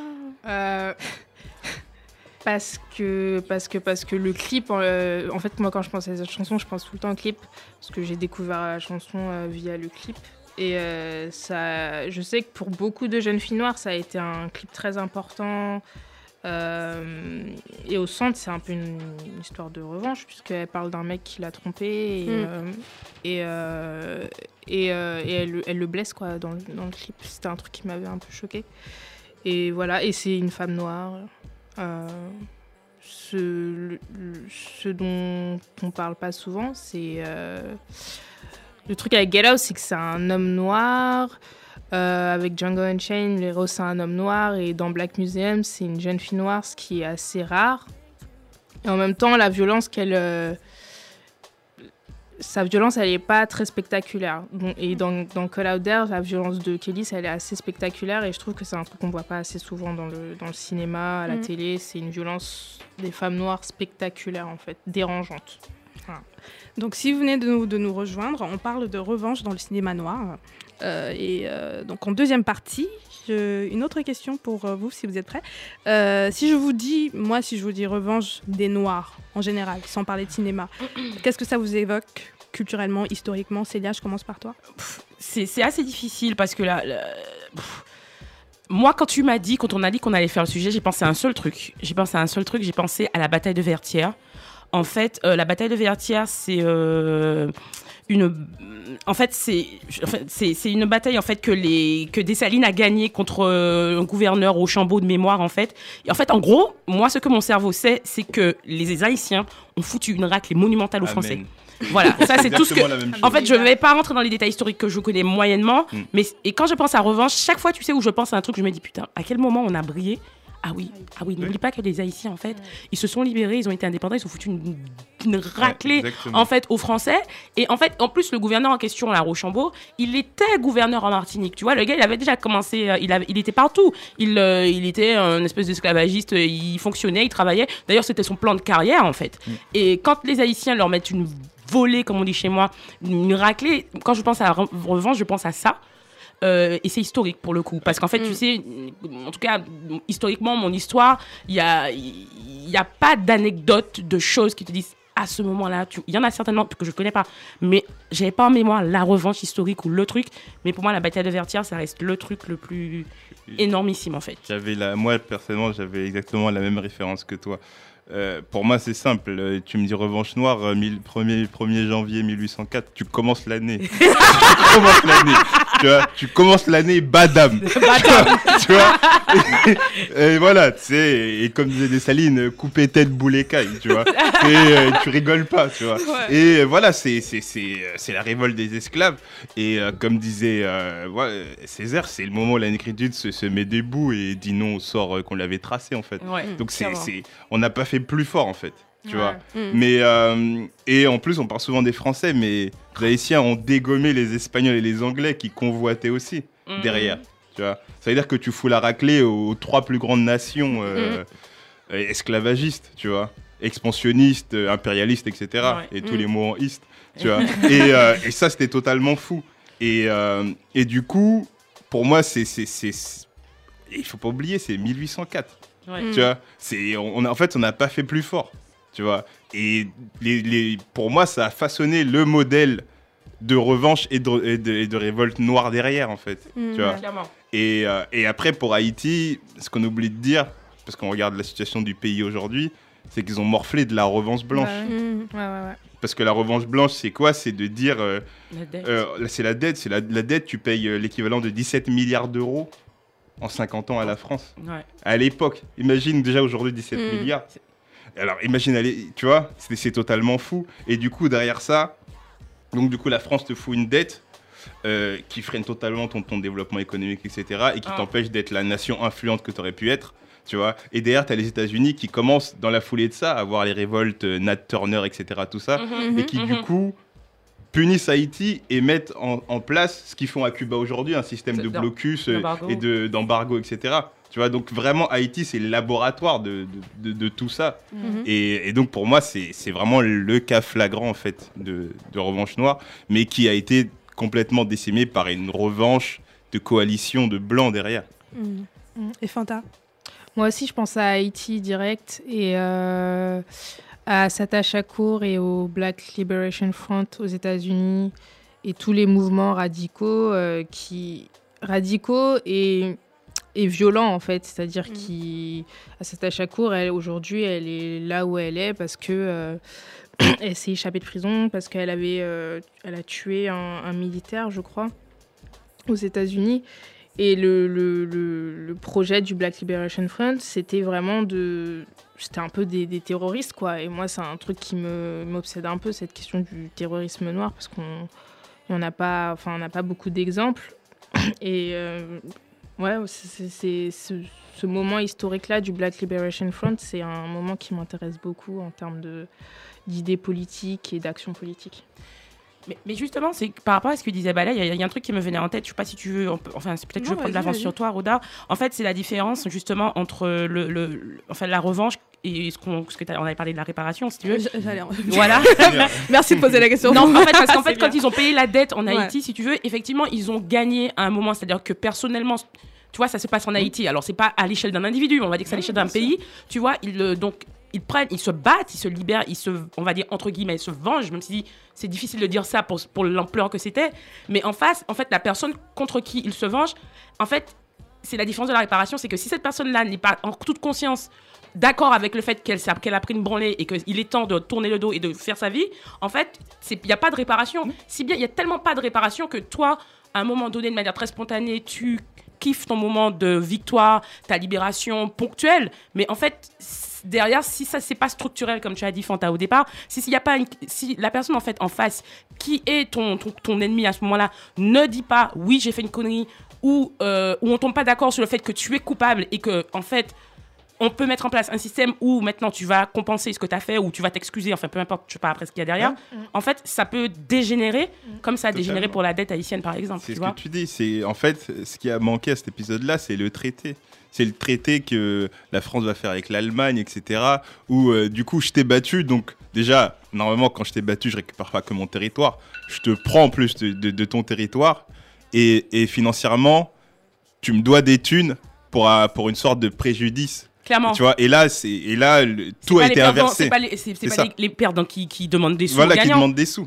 Mais y a- c'est pas, c'est dans, toute la Caraïbe, c'était ça. hein. Mm. Les esclaves se sont libérés, mais Mm. c'est les béquilles qu'on indemnise. Bien en sûr. Mais du coup, ma Mais, question, en fait, c'est surtout par rapport à vous personnellement, plutôt revanche ou réparation du coup? Bof, les deux. Les deux. Ouais. On a faim. Pour aller- On a faim. Mais non, parce qu'individuellement, il faut que tu te libères. Individuellement, frère, on te fait un truc, bam, tu es pas, tu es pas une machine, tu, tu- tu es un être humain. Tu as besoin de sortir ça, tu as besoin de, de te réparer toi-même personnellement. Mm. Mais après, surtout, dans un contexte. dans un contexte X, je sais pas. Je, je- Moi, en tout cas, le contexte, c'est le racisme, esclavagisme. Voilà, microagression, sexisme, enfin j'en sais rien, Bien mais sûr. en tout cas, enfin oui. Mais après, une fois que ça s'est réglé, on repart le lendemain dans un truc systémique, structurel, où tu vas de tout, ça va recommencer en fait. Mhm. Donc il faut absolument les deux. Il faut absolument Bien les sûr. deux. Et, et c'est comment t'inscris tes victoires personnelles dans un récit collectif Exact. noir qui est important en fait. Ouais. Mhm. Tu vois C'est c'est ça. C'est euh, parce que pour moi, les, les revanches, elles sont nombreuses. Euh, un- demain matin, je me lève, je mets un grand balayage à un blanc, je le plétine, je récupère son téléphone. C'est une sorte de revanche. Mais c'est criminel, c'est pas bien, c'est blâmable et tout, etc.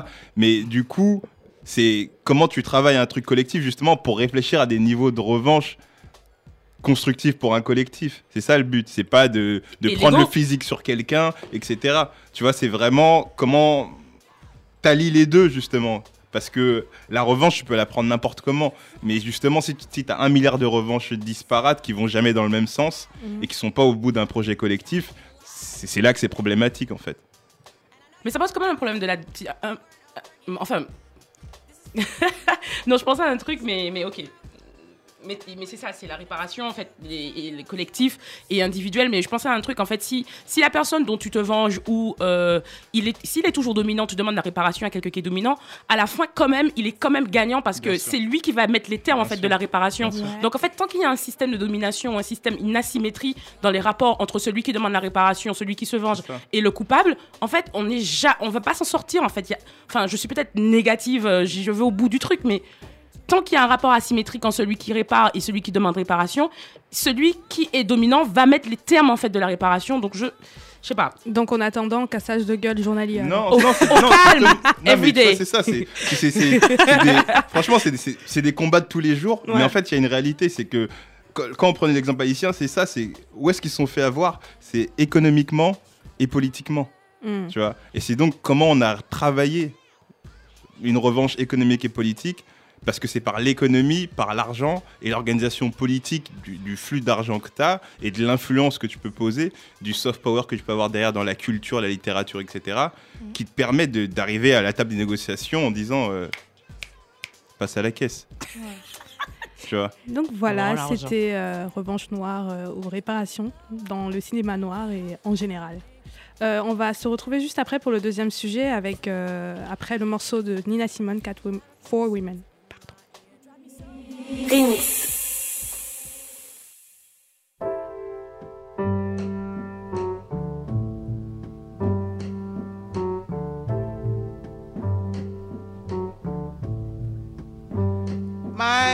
skin is black. My arms are long.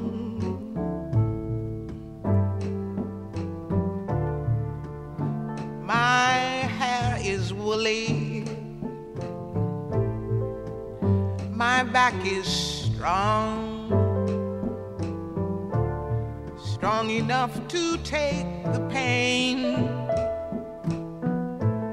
inflicted again and again.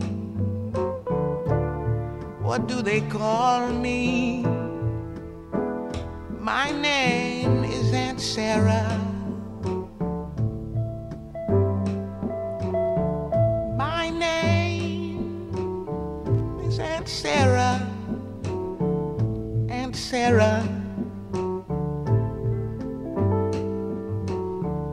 My skin is yellow. My hair is long.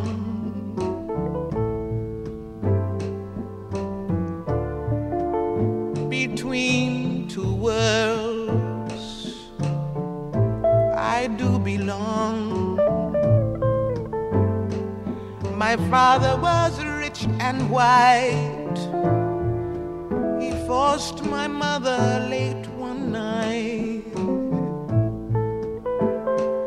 What do they call me? My name is Saffronia. My name is Saffronia.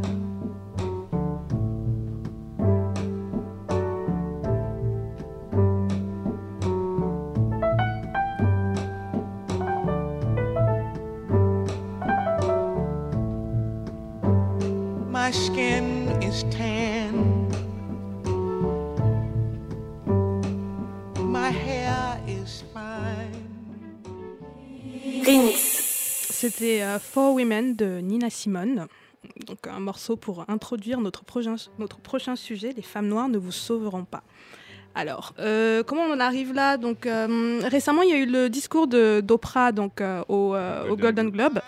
Et euh, ce discours-là a inspiré pas mal de personnes, parce que du coup, le jour suivant, il y avait pas mal de personnes, il y avait plusieurs internautes, etc., qui se sont amusés un peu à spéculer sur sa potentielle candidature aux prochaines élections présidentielles aux États-Unis. Euh, et dans ce lot-là, il y avait non seulement ceux qui spéculaient, mais aussi ceux qui pensaient fermement qu'elle devrait se présenter aux élections. Euh, moi, ce que j'y ai vu personnellement, c'est ce qui s'est passé avec Taubira en France. Et euh, donc ce fantasme de voir des femmes noires puissantes devenir président pour sauver le monde euh, ou je sais pas quoi. Ces fantasmes-là donc euh, sur les femmes noires présidentes ne sont pas anodins pour moi. On est dans une période où il y a une libération de la parole des femmes noires. ou celles qui étaient invisibles, commencent et continuent bien sûr à faire des choses pour sortir de cette condition imposée, pour exister tout court en fait. Donc plusieurs choses en ressortent, en tout cas aujourd'hui.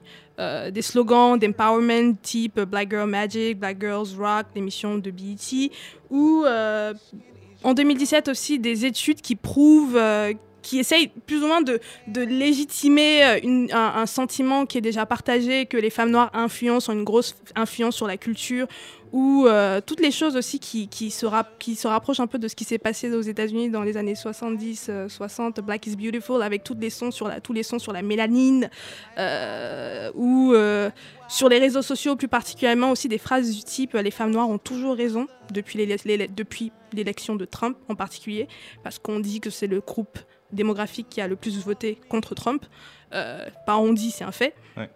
et donc euh, en gros de tout ça il en ressort une sorte de canonisation un peu bizarre de la parole des femmes noires aujourd'hui c'est pas non plus euh, un truc général hein, mais c'est un truc quand même qui existe Euh, donc ma question pour vous aujourd'hui, c'est euh, comment on en est arrivé là? Je vais commencer par toi, Fanta. Euh, en fait, moi, cette situation. Cette situation, elle me fait penser euh, à un stéréotype euh, euh, qui s'appelle la mamie. Donc, la mamie, c'est euh, cette femme euh, qui s'occupait. euh, cette- en gros, la nourricière, ça se dit comme ça, nourricière? Euh, La nourrice Ouais. euh, Ouais, de- des familles blanches. euh, qui s'occupait des enfants, qui faisait le ménage, et qui avait une sorte de présence comme ça dans la maison euh, domestique, quoi, dans l'espace domestique. Elle était euh, celle qui s'occupait des enfants, euh, qui faisait à manger, qui avait euh, un peu un, un rôle de, de presque médical dans le sens elle était là pour réconforter. Et c'est cette, moi je pense que c'est cette présence là, cette présence réconfortante que les gens invoquent et demandent quand ils quand ils disent oui je veux Christiane Taubira comme présidente, je veux Oprah Winfrey comme présidente. Oprah Winfrey encore plus parce que c'est c'est euh, elle est dans le dans le dans le dans la pop culture. Il n'y a pas plus, il y a pas moins euh, menaçant qu'Oprah Winfrey dans la culture populaire américaine. Quoi. Elle est riche, euh, elle a un parcours comme ça très fascinant. Euh, voilà, c'est pas une héritière ou quoi. Elle sort de, elle a eu un parcours assez violent et maintenant c'est la femme la plus riche des États-Unis ou un truc comme ça. Et en même temps, euh, voilà, elle a un talk show où elle donne de l'argent aux gens. euh, elle est genre super gentille.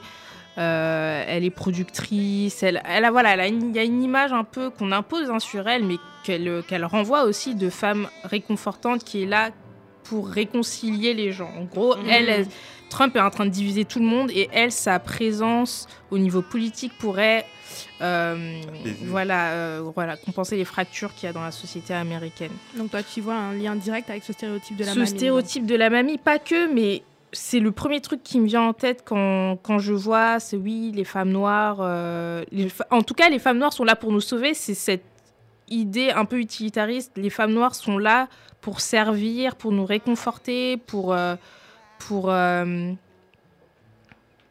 ouais, pour, pour. Voilà, juste pour, pour- leur présence, elle, est- elle est utile pour nous.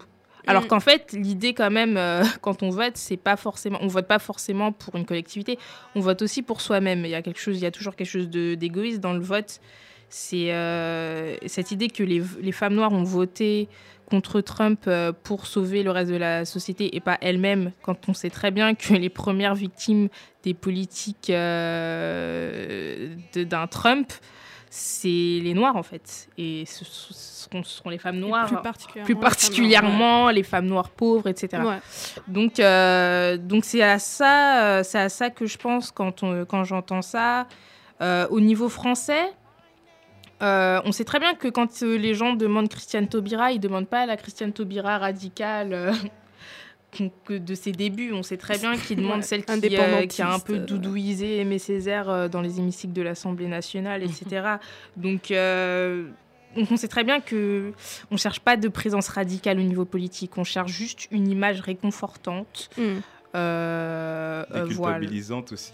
Pour, euh, parce que te laisse finir. Mais... Non, j'avais fini, mais Ouais, vas-y. Parce que justement, moi, ce que je trouve intéressant, c'est aussi beaucoup de déculpabilisation, en fait. Parce que si tu remontes euh, historiquement, euh, bah, la femme noire, tu sais qu'elle est à l'intersection de toutes les oppressions, pratiquement. Mm. Et que de... déjà, l'esclavage, c'est c'est, euh, esclavage, traite, etc., c'est le fruit de, de- de- de nombreux viols, de crimes totalement dingues. Euh, c'est des cobayes humains aussi Mm. les, les- les- les femmes noires. Elles ont, elles ont servi de cobayes. Il y avait des, enfin, il y avait des atrocités gynécologiques qu'on leur faisait pour voir leur, leur, leur appareil génital, etc. C'était vraiment des, des trucs totalement dingues et qui faisaient qu'on s'en. En fait, c'était l'intermédiaire entre l'être humain et l'animal et donc euh, qu'on animalisait beaucoup et donc et qu'on et on se surprenait de sa capacité à, à résister à tout. Mm. Tu vois, c'est euh, c'est- c'était Wolverine euh, dans la- la- la- l'adamantium quoi. Et tu peux tout faire, euh, elle continue à être là. Tu vois. Mm. Et donc ça, c'est un, pour moi, c'est un truc qui a totalement perduré et c'est un rôle dans lequel on a, on a totalement mis les femmes noires. Et pa- parce qu'après derrière, tu as aussi euh, comment tu, tu atomisais les familles dans, dans, dans la, dans la- bah, bah, justement dans la période esclavagiste, dans les Mhm. traites, la colonisation, etc. Et euh, c'était celle qui était, qui, avait, qui était à charge de tout et qui donnait son corps euh, et son âme aux autres. Mm. Tu vois Euh, vraiment euh, l'individu sacrificiel euh, à, Mm. son, à son stade maximum en fait. Mm. Tu vois et euh, du coup, que tout le monde sait que tu as fait souffrir. C'est que quand t'es gosse, tu sais que tu lui as chié dessus, tu as mordu ses seins quand tu t'étais. Bref, c'est. euh, voilà, c'est. Tu peux pas faire. Tu peux pas plus piétiner un corps et une âme, en fait. Euh, réellement. Et je pense que c'est pour ça que, aussi, dans, dans l'avènement des, des femmes noires, il y a beaucoup cette déculpabilisation collective aussi qui joue, je Mm. trouve. Et Célia? Euh, le fait qu'on voit, en tout cas, je pense à, à, à Taubira, en fait, je trouve que bah, là, a très très bien résumé les choses. En tout cas, je les vois exactement comme il a dit. Effectivement, il y a euh, cette, euh, ce sentiment partagé par tout le monde, effectivement, que la femme, déjà, alors qu'elle soit blanche ou non, Oui, la femme, déjà, c'est, elle, elle est déjà dans une situation où, effectivement, tu as dit, il y a, il y a son corps, etc., euh, qui est piétiné. On est dans une, de toute façon, on est dans un système aussi qui est sexiste, donc forcément, elle est déjà un petit peu en recul. Et quand on parle de la femme noire, tout simplement la femme noire, on sait, en tout cas, moi, je, je- on sait que du point de vue de son histoire, euh, on est déjà sur des choses qui sont relativement douloureuses, et du point de vue aujourd'hui, actuellement, quelle vie elle mène, en fait. On sait que c'est la personne aujourd'hui dans les- la plupart des sociétés, et dans toutes les sociétés, où on va avoir quelqu'un qui va être dans une situation qui va être la plus, la plus, je veux dire, basse possible en fait. Donc aujourd'hui, quand on propose à une personne comme Oprah euh, ou comme euh, Taubira d'arriver à des niveaux euh, euh, de gouvernement ou des niveaux sociaux hyper élevés, moi ce que ça me dit en tout cas, c'est ça me dit mais qu'est-ce que ça dit des autres en fait? C'est-à-dire qu'en en fait on survalorise ces femmes-là, on les hyper visibilise, tu vois, on les voit, on voit que elles et en fait elles épassent toutes les autres et en fait on on oublie en fait ce qui se passe pour le reste de ces femmes-là, qui ne sont pas euh, des, super-héros, qui ne sont pas euh, des, des moguls des médias comme les Oprah, euh, etc. Donc du coup, moi, ça m'a, moi, moi, ça me, enfin, moi, de toute façon, tout ce que vous avez dit, je pense, ça rentre euh, plus ou moins. Donc toi, pour toi, c'est plutôt euh, une déculpabilisation. Euh, Fanta, toi, tu vois un stéréotype et toi, tu es plus ou moins assez d'accord avec, eux. Donc ouais. au final, on est quand même dans une histoire de, c'est pas, c'est pas positif, quoi. La, la, la, la visibilité des femmes noires aujourd'hui, en tout cas, je, qu'est-ce qu'il y a de positif là-dedans, en fait? Qui, donc, qui en profite de cette survalorisation? Après, il y a la question de la représentation. À chaque fois, on en parle. On a Ouais. déjà parlé Mhm. mille fois. euh, oui, on va pas, on peut pas dire que ce n'est pas bien d'avoir une Oui, sûr. une. Oprah, une, euh, une Rihanna, une Beyoncé. Évidemment que c'est bien. C'est Ou des Girl Magic, ou des Voilà. hashtags. Non, il y a des choses, des en tout cas, il y a des, en- C'est- des, des choses ça qui- fait du bien, ça Mhm. fait du bien, mais, mais le problème encore, c'est toujours c'est que c'est des trucs qui sont ponctuels, qui sont euh, à des moments, et c'est pas structurel, c'est toujours, on en revient toujours au truc. C'est très bien de représenter, euh, de- que les femmes noires soient visibles, euh, mais après, après, Est-ce que structurellement, ça va changer euh, Est-ce qu'on va. Parce qu'on a déjà eu l'exemple avec Obama. euh, Ouais. Est-ce que structurellement, avoir au niveau symbolique un noir euh, à la Maison-Blanche ou euh, à l'Assemblée nationale, est-ce que structurellement, dans la vie de tous les jours, ça va changer la vie des Noirs? Est-ce que ça va changer la vie des femmes noires? Est-ce que ça va changer le fait que les femmes noires euh, aient, euh, aient un taux de, de mort infantile aussi élevé euh, aux Mhm. États-Unis? Est-ce que ça va changer, euh, je sais pas, l'accès à l'éducation? Est-ce que ça va changer tout ça? Moi, c'est ça qui m'intéresse. Si c'est juste pour avoir une femme noire qui va dire des, des speeches, euh, on s'en fout de ça à la Mm. fin, ça change Mais je suis rien pas sûre quand même, ça change rien structurellement. Mais de toute façon, c'est important. De toute façon, on, on a, on a des générations qui vont arriver, qui ont besoin. Le fait de voir fait, fait changer les choses. Oui. Le fait de Oui, voir et de savoir, moi, je peux, je pense qu'il y a des gens qui sont nés, euh, tu sais, dans le monde à, do- à domination blanche où il y a que des blancs. Euh, ils ont pas vu de figures, euh, ils ont pas, ils ont pas vu des Oprah, ils ont pas vu des, des, des Beyoncé ou des Taubira. Donc elles sont utiles. Elles sont, je pense qu'elles sont utiles. Mais c'est pas suffisant et c'est juste un, tu sais, c'est un, c'est, c'est, c'est de la poudre aux yeux, quoi. Mais je pense que c'est utile. Mais je Non, pense mais- que c'est utile. ouais, et moi je pense que le symbole c'est important et que tu as besoin aussi de, de gens qui te montrent un chemin en fait. Tu vois, euh, d'excellence. Un, un but à atteindre et qui peuvent te ressembler, dans lesquels tu peux te projeter. Mais après, c'est bien aussi qu'on puisse voir des femmes qui soient pas excellentes. hein. Oui, non, mais c'est ça que je dis. Et, euh, mais c'est c'est- ce qui est intéressant, c'est le mix des deux, en fait. Mm. Dans le sens où, parce qu'il y a aussi un truc sur le mythe de la femme noire dont on parle, ben, qui cache un autre truc, c'est euh, celle qui, qui ferme sa gueule. Dans le sens où, en fait, c'est euh, les plus forts survivent. Et Mm. donc, on montre que les plus forts pour silencier euh, tous ceux qui ont morflé. Tu vois et c'est toujours le problème dès qu'il y, a- y y un parcours exceptionnel d'ascension. C'est que du coup, c'est telle personne a pu le faire, vous devez le faire ou, faire, Mm. ou vous la fermer. Mm. Et donc ça, c'est ce qu'on appelle le darwinisme social, et c'est le capitalisme qui est basé sur ça. C'est la sélection naturelle. On vous propose que le meilleur, et c'est ce qu'on met en vitrine. Mm, mm. Et ça, c'est un gros problème, Mm. tu vois. Mais euh, à côté de ça, il y a, il y a- bien sûr, il y a, il y a- il y a les opprimés, etc. Et, et- et il faut accepter en fait que les gens tirent leur force de la fragilité, de la sensibilité, des, des faiblesses, etc. Et que ce soit pas juste des, des, des, des- des surfemmes euh, qui, euh, qui débarquent et qui n'ont aucun défaut et qui sont, qui sont la perfection et que donc c'est le rôle que tu assignes à juste une catégorie de la population. Euh, mais euh, donc pour rebondir un peu, vous, vous ne pensez pas que la différence peut-être entre ce qui est fait aujourd'hui, donc je pense euh, principalement donc à ces hashtags ou euh, le fait qu'il y a des femmes noires elles-mêmes qui le font en fait, qui se valorisent, c'est pas une sorte de progrès? Que ce soit elles-mêmes en fait qui le fassent? Je... Si, pour moi, pour moi l'autocélébration, c'est hyper important. Ça veut dire que être content de ce qu'on fait, de ce qu'on réalise, et en, si tu l'inscris dans un but collectif, c'est ultra important. Et, et Mm. il faut le faire. Même si elles le font mal.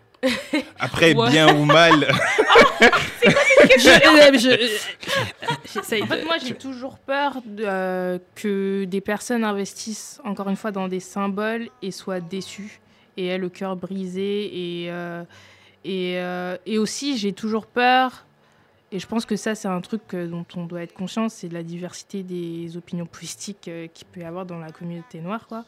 C'est euh, en fait de me rendre compte que j'ai pas du tout les mêmes objectifs politiques que, euh, que ma pote ou que la fille qui, que je suis sur, un, sur Internet qui est noire aussi. quoi. Et que cet investissement dans Oprah Winfrey, c'est un investissement dans, un, dans une vision politique qui est néolibérale, qui est pas forcément de gauche. euh, qui est euh, voilà qui moi m'intéresse pas personnellement moi la vision euh, d'un monde d'Oprah Winfrey m'intéresse pas en fait donc Mm. Donc voilà, je, je pense que ce qui a de la sur-célébration des femmes noires, je trouve qu'elle. euh, le problème, c'est qu'au bout d'un moment, on, voilà, on sort un peu du politique et du concret de ce qu'on veut vraiment. Et après, peut-être qu'il y a des femmes noires qui veulent exactement ce que Oprah Winfrey veut, Mhm. c'est-à-dire le- qu'elle qu'elle se retrouve dans la, vision du monde d'Oprah Winfrey. Mais Moi, c'est pas mon cas. Ouais. Et euh, c'est important que c'est important qu'on entende tout en fait, qu'on entende celles qui sont pour et celles qui Mhm. sont contre. Et, euh, Et et le voilà, qu'on soit pas là, juste dans un truc. Ah, il y a des femmes noires en politique ou il y a des femmes noires qui sont visibles parce que c'est pas forcément des femmes noires qui veulent des choses bien pour toi, quoi. Hmm. Donc, voilà. On va faire une pause euh, et on revient juste après ce petit morceau de Frankie Vincent.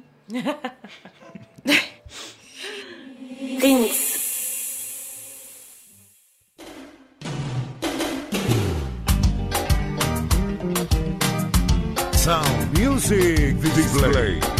Admirada por todos y envidiada por muchos. DJ Luis Pérez. Cero copia. DJ Chicho, el ejemplo a seguir. Pura merda. Pani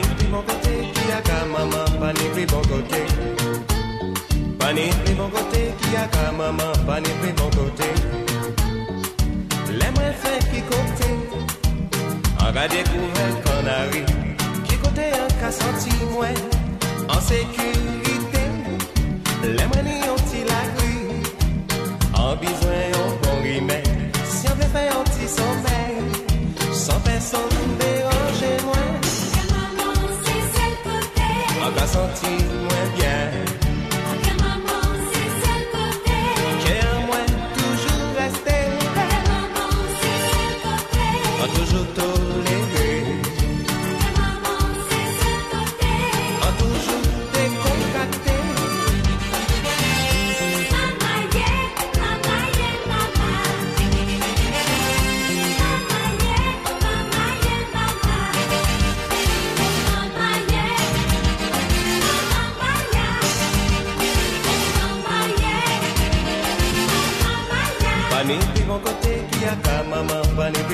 kote. Pa ni pli bon kote ki a ka maman Pa ni pli bon kote. Lè mwen ni yon ti doutou Kè mwen biswen prezante.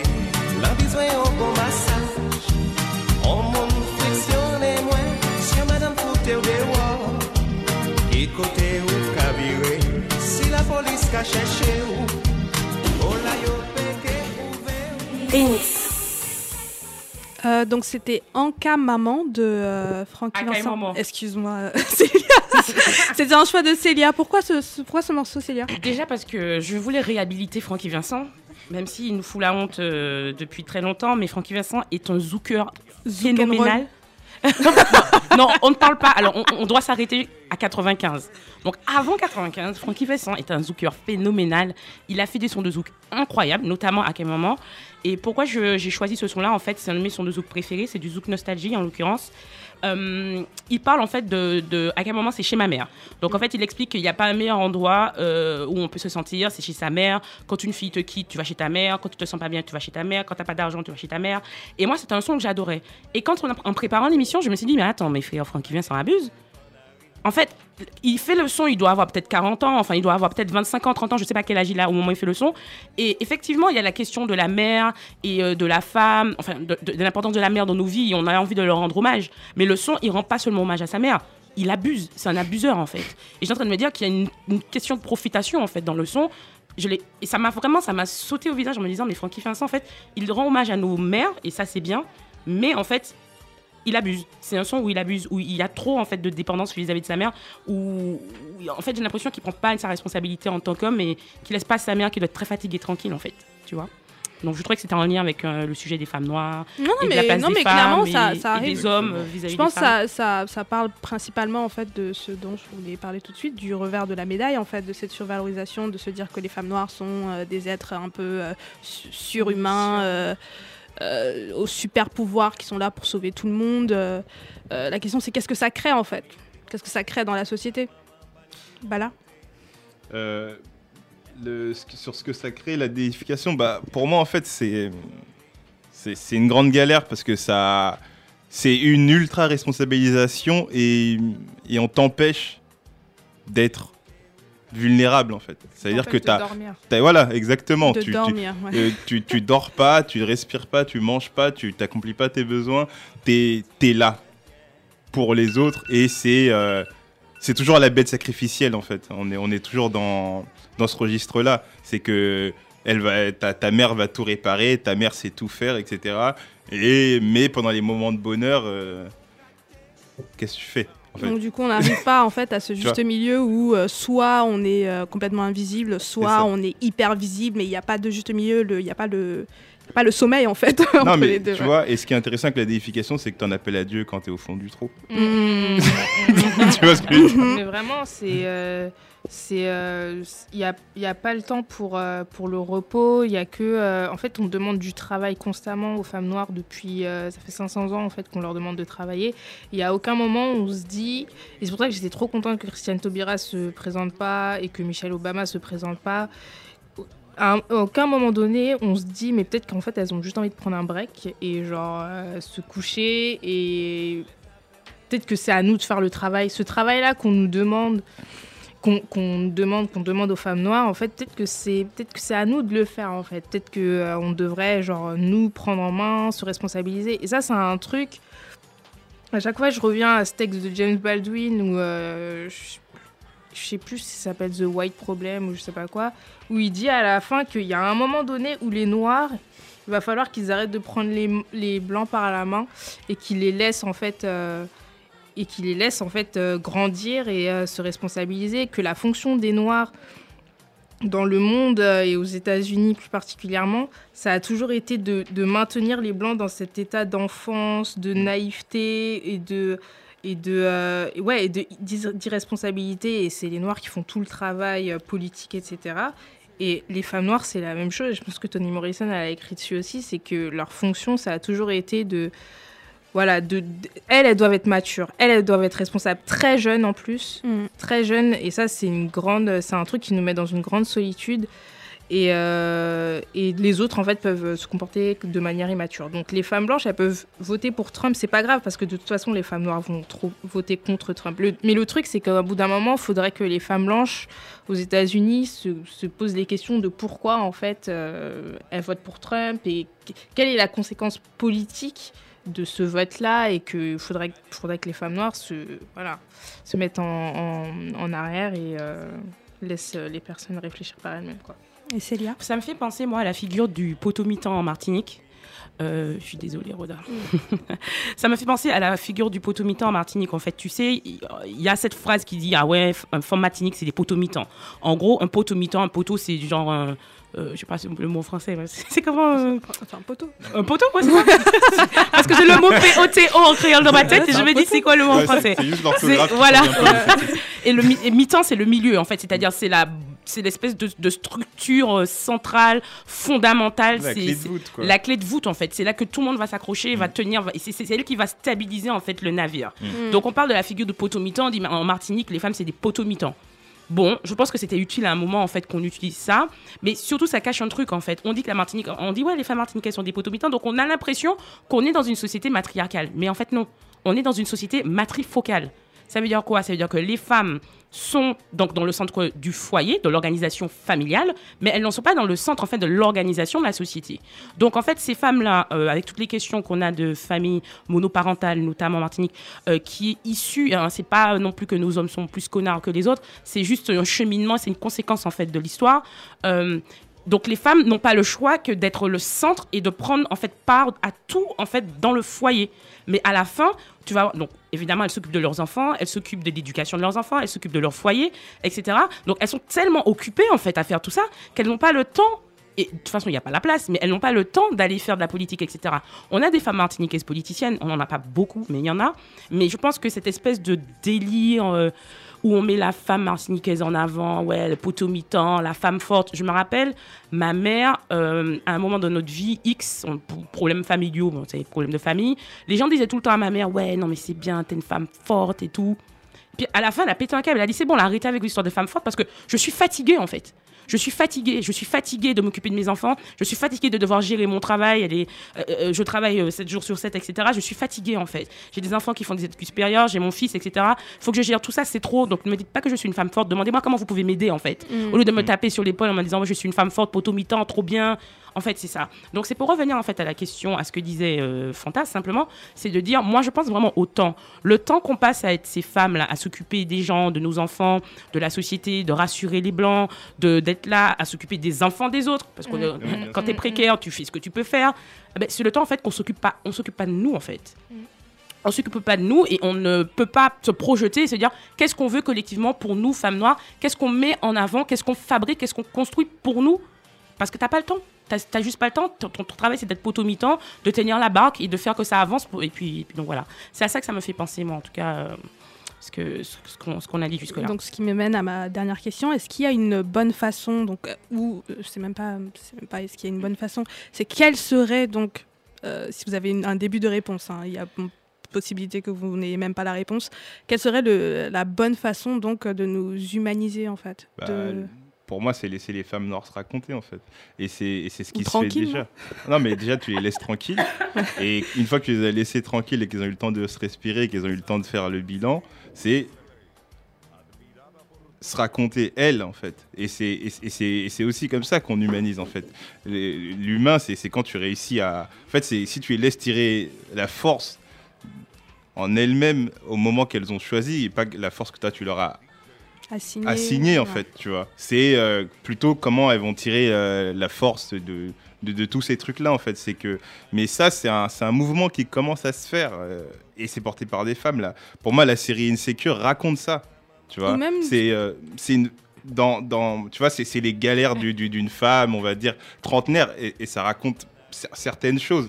Après, c'est pas, c'est pas totalement abouti, mais où tu vois, par exemple, la polygamie, quand tu le lis dans le livre de Mariam Abba, quand c'est une femme qui te le raconte, comment elle le vit, etc., dans le, dans le livre Une si longue lettre, c'est, des, pour moi, c'est des façons où, en fait, c'est ton récit, c'est toi qui le racontes, personne t'impose, et t'as pas écouté des... euh, T'as pas écouté des jugements ou des, des appréciations de c'est bien, c'est pas bien, etc. Fais ci, fais ça. Fanta, qu'est-ce que t'en penses? Non, mais euh, moi, c'est, euh, je vais juste repartir sur ce que Célia disait, c'est leur donner du temps, en fait.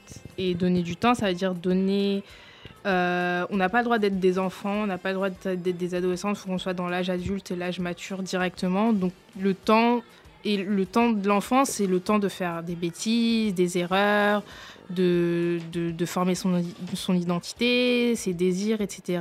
Et ensuite de pouvoir les exprimer. Parce que raconter son récit, c'est bien, avoir le temps de vivre sa vie, c'est mieux.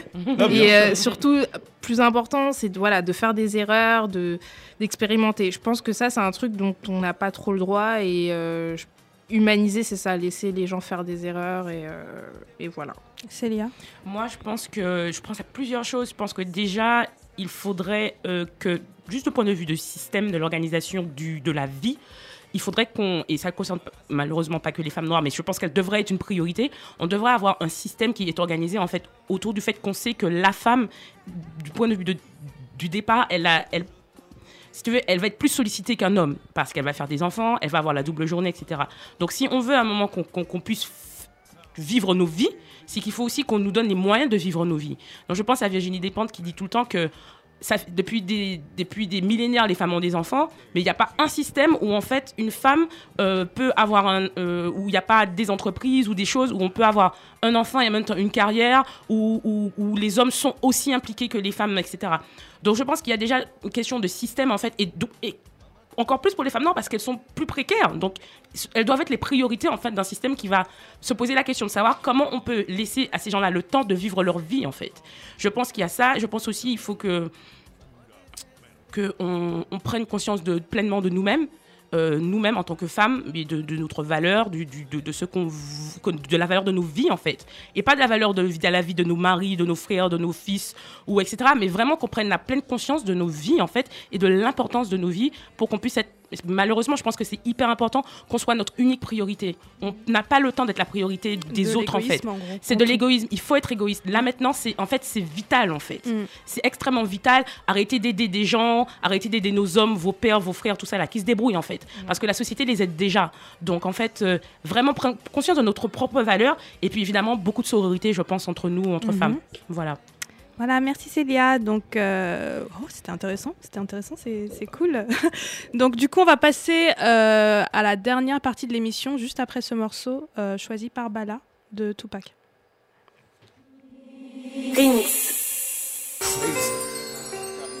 Busting your fist against a stone wall. You're not using your brain.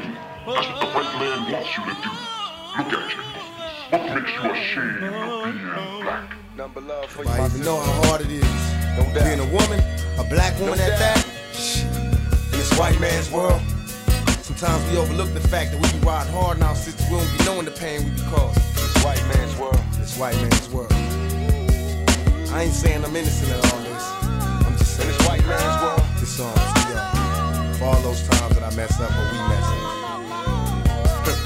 Dear sister, got me twisted up in prison. I miss you. Crying, looking at my nieces and my nephew's picture. They say don't let this cool world get you. Kinda suspicious, swearing one day you might leave me for somebody that's richer. Twist the cap off the bottom. I take a sip and see tomorrow.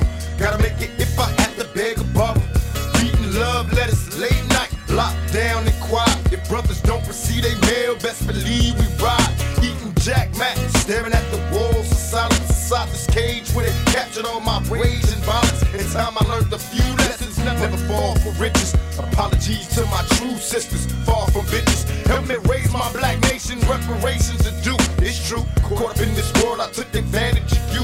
So tell the babies how I love them. Precious boys and girls, born black in this white man's world.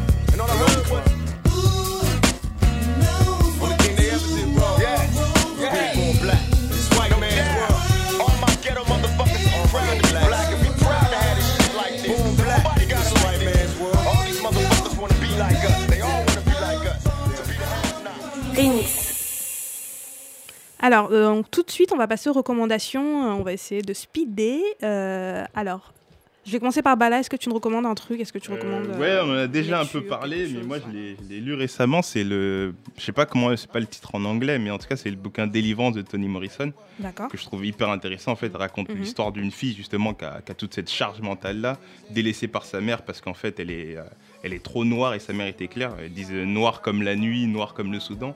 Et c'est tout le travail de délivrance par rapport à toutes ces galères là qu'elle a connues. Et je trouvais Mhm. que pour, pour aller dans le thème, me je me rappelle, je me rappelle pas du titre en anglais. En anglais, c'était quoi le titre en anglais de- du dernier God, bouquin quelque chose. Oh, God, God euh, Help the Child. Je pense que délivrance, c'est un peu. euh, la- de toute façon, chaque- à chaque fois, les traductions françaises. façon, les Français, peu, ils sont euh, tellement nuls pour des- Donc, euh, du Toni Morrison alors. Célia? Euh, non, moi, c'est pas culturel, c'est plus en self-care. J'ai fait un peu de méditation. J'ai commencé euh, là, là, depuis la rentrée. Et en fait, je prends 10 minutes pour m'occuper. 10 minutes pour moi, en fait, sans téléphone, sans musique, sans télé, sans personne qui me parle. Et je prends juste 10 minutes pour moi, que moi. Et pour faire écho à ce que je disais, ben voilà, d'être un peu égoïste, 10 minutes par jour. Euh, mais quand je dis vraiment pour soi, pour son bien-être intérieur. Et donc, euh, voilà, je recommande euh, ben, de méditer 10 minutes, voilà, de se poser et, et de kiffer ce qu'on est tranquillement, au calme. Voilà. Et Fanta? Euh, moi, c'est un livre euh, qui est sorti au début de, de janvier qui s'appelle Et ma langue se mit à danser d'Isiaka Anam, qui est un petit livre euh, en forme d'abécédaire où euh, elle raconte en gros euh, son, arrivée, euh, son arrivée en France et euh, son rapport à la langue, à la langue maternelle et à la langue paternelle. C'est très très intimiste, très. euh, j'ai l'impression d'avoir écrit le livre en fait parce que c'est vraiment des sujets qui me touchent beaucoup, donc tout ce qui a rapport à la langue, mais aussi euh, euh, au corps, à la honte. Euh, donc je pense que c'est un, livre que les femmes noires françaises devraient lire parce que j'en connais pas beaucoup des livres aussi intimistes et personnels, bien écrits, super bien écrits et, voilà. Et où est-ce qu'on peut vous retrouver donc après l'émission? Célia, tu as. Ben, vous pouvez me retrouver, j'ai un autre podcast qui s'appelle Moonwalk. Euh, L'épisode 2 sort la semaine prochaine, donc Mhm. euh, vous pouvez me retrouver euh, sur mon autre podcast Moonwalk. Et le premier est sorti, vous pouvez le retrouver sur SoundCloud, notamment RAC, RAC le média, R-A-K. On a fait un premier épisode où on parle du cheveu crépus et de son héritage. C'est une discussion que j'ai avec ma mère. Donc je vous invite tous à, à l'écouter le prochain épisode arrive bientôt. Voilà. Et Fanta Alors moi je suis Little Glissant sur euh, Twitter et Instagram. Et voilà. Et bah là. Franchement, euh, si vous avez trouvé le podcast Piment, vous pourrez me retrouver en vrai. Pas de- tu vois, je sais pas de, de rendez-vous à donner. ouais. Et moi, je vais juste faire une petite promo aussi pour euh, donc, le podcast qu'on produit sur Atuba qui vient de sortir, euh, Exil, Mhm. euh, animé par Marty et Adama. C'est un podcast sur le bien-être pour rebondir sur ce que tu as dit sur la, méditation. méditation. Ça peut aussi être un podcast pour prendre. Très du- bel épisode, by the way. Merci Célia et, euh, et coucou à Marty et Adama. Donc voilà, euh, donc merci à Rins déjà de nous accueillir. Merci à Arthur qui est avec nous aujourd'hui. Euh, merci à Bintou aussi et Chris qui sont pas là tout de suite. Euh, vous savez aussi que vous pouvez nous retrouver sur SoundCloud parce que demain le, le, le podcast de l'émission sera disponible sur notre SoundCloud donc qui s'appelle Piment avec 4 i. Non, Piment avec un i, pardon. Et Sur euh, sur les réseaux sociaux, vous pouvez nous retrouver avec Piment avec 4 i euh, et sur Facebook aussi. Oui. Euh, les playlists de- des épisodes sont disponibles sur Spotify. Et aussi, n'hésitez pas à nous envoyer vos questions par mail, si vous en avez, à émissionpiment.gmail.com. Et tout de suite, ça va être un mix de Marina, Chita, DJ Chita. Euh, donc, euh, Marina était, euh, était avec nous avant. Ouais, avec nous dans l'émission. Et donc, son mix, c'est un mix spécial Afro House hollandaise. Et donc pour ses actus, vous pouvez la retrouver. Elle mixe un peu partout dans Paris. C'est aussi la, la directrice, la, pardon, la rédactrice en chef de Black Square. Et le 18 février, elle organise donc une battle de beatmaker qui s'appelle Break the Beat. au hasard ludique. Donc voilà. Merci et Merci, on se retrouve Merci. dans quelques Merci. semaines. Au revoir. Au revoir. Het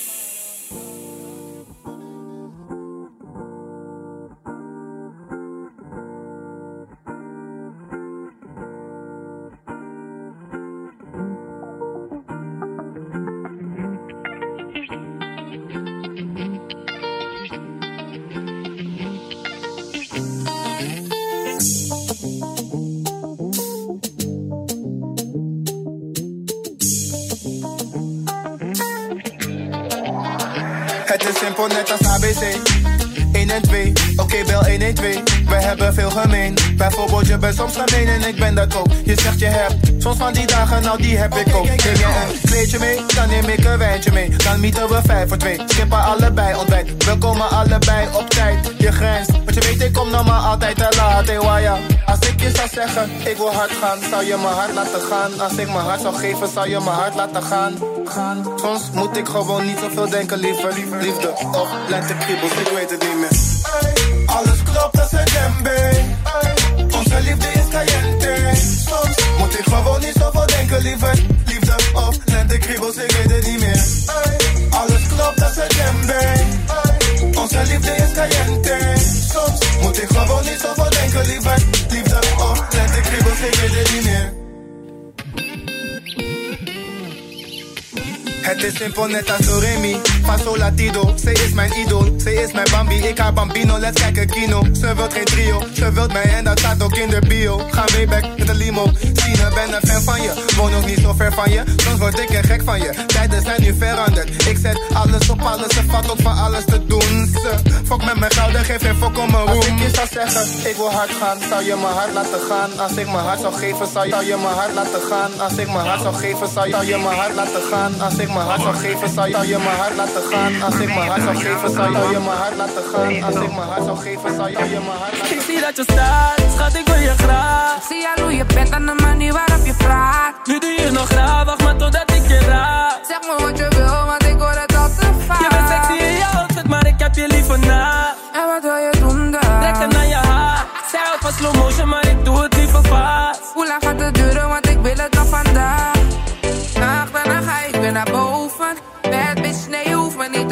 Coachen. Wine op die kokkie, wine op die kokkie. Yeah, grind op die kokkie, grind op die kokkie. Yeah. Ik spreek je aan en zie je blozen. Wine op me, want ik ben nu in de motion. Wine op mijn kokkie, wine op mijn kokkie, yeah. Wine op mijn kokkie, wine op mijn kokkie, yeah.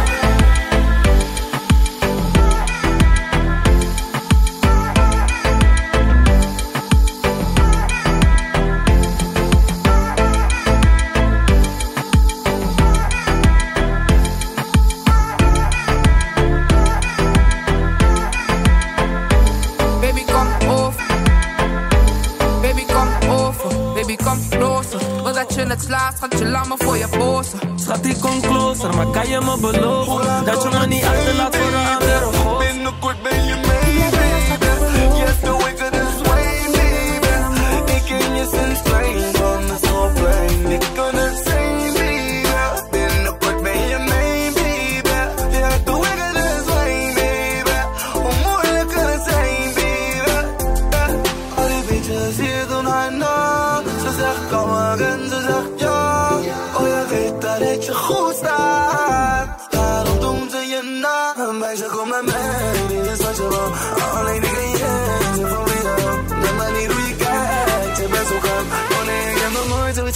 bye.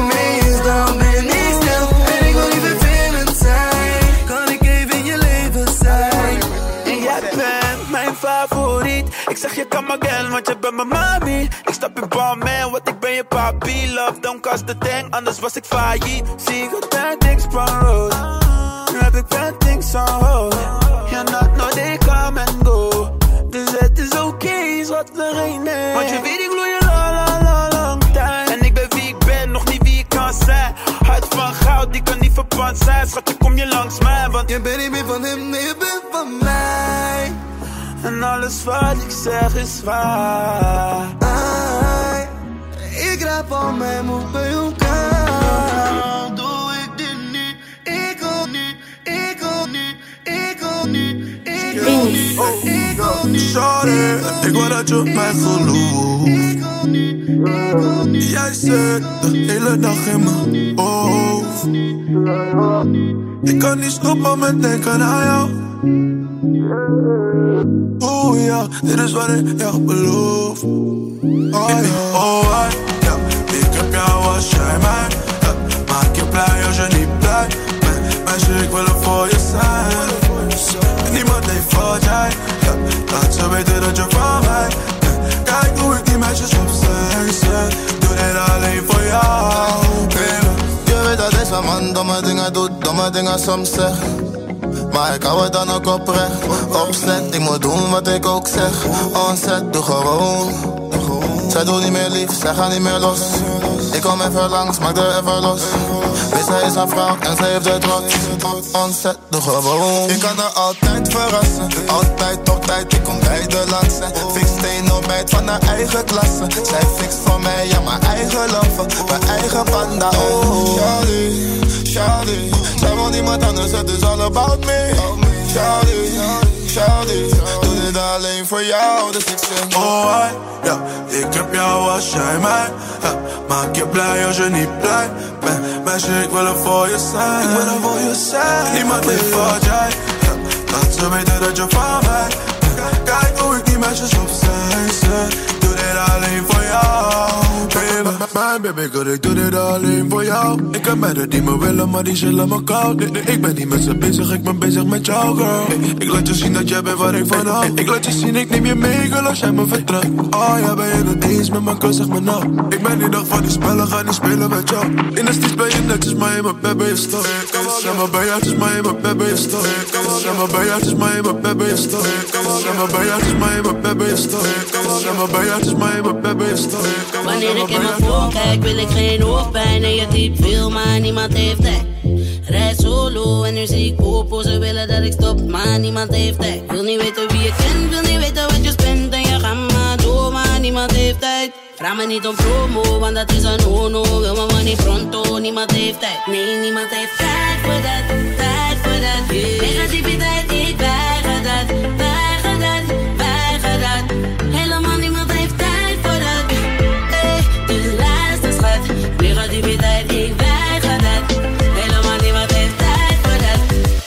agenda. Ben die money spender.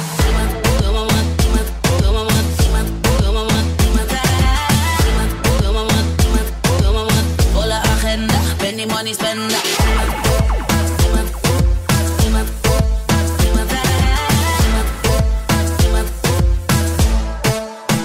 Wanneer ik in mijn kijk, wil ik geen hoofdpijn. Dikke, je money niet je moet mij niks bellen, moet mij niks vragen. Nee, niks boy, want ik heb no time. Ik zeg mijn money is tijd en een tik, you get me. Betaal never nooit voor de VIP, you get me. Geef je een kaart voor je trip, you get me. Ben ouder dan de real bitch, they will not get me. Geen tijd, geen tijd. Ze willen dat ik een week blijf, maar neem mij. Ze zijn mijn deal, geen guy. Die geeft mij, die geeft me wat ik nodig heb. Alleen jij. Ik sla er op de kont, ik trek er aan de haar. Ze zegt ze wil me nu, wel ik ben van de kaart. Maar als we klaar zijn, dan schop ik eruit. Je kijkt me aan en zeg je, hey, breng je me niet naar huis, bitch. Iemand heeft Tijd voor dat, tijd voor dat. Negativiteit, ik weiger dat. Weiger dat. Helemaal niemand heeft tijd voor dat. Hey, dus luister schat. Negativiteit, weiger dat. Helemaal niemand heeft tijd voor dat. Volle agenda, ben die money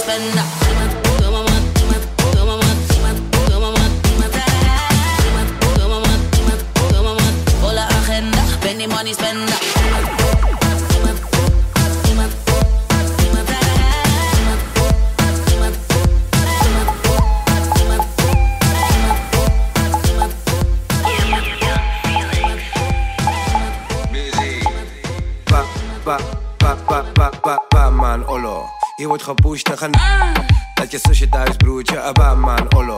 Je wordt gepusht tegen Dat je zusje thuis, hier wordt geleid. Hier wordt geslecht. Hier wordt gera, ra, ra, ra, ra, ra, ra, ra, ra, ra, ra, ra, ra, ra, ra. Hier wordt gera. y voy a Pull op in die Batman Polo En dan zie me assie in Malboro Hier wordt gepusht, hier wordt geslijmd. Fokken met mijn money en dan wordt er gebankt Wil je gas ingeven, schat, je ken geen rem. Ik ben anders, anders, niet als many man. Zijn mij super stout en never nooit getemd. Ken die types, ken die types aan het tijdje ik zie het in je ogen, ik hoef niet eens lang te kijken. Blijf glijden, gedrukt naar de hoek door je ass. Wine slow, wine fast met je ass. Blijf glijden, gedrukt naar de hoek door je ass. Wine slow, wine fast met je ass. Ba, ba, ba, ba, ba, ba, man, olo. Iwa, ba, ba, ba, man, olo. Iwa, ba, ba, ba, man, olo. Iwa, ba, ba, ba, man, olo. Iwa, ba, ba, ba, man, olo. Iwa, ba, ba, ba, man, olo. Iwa, ba, ba, ba, man, olo. Iwa, ba, ba, ba. Je gaat uit, maar kan de niet betalen. Ah.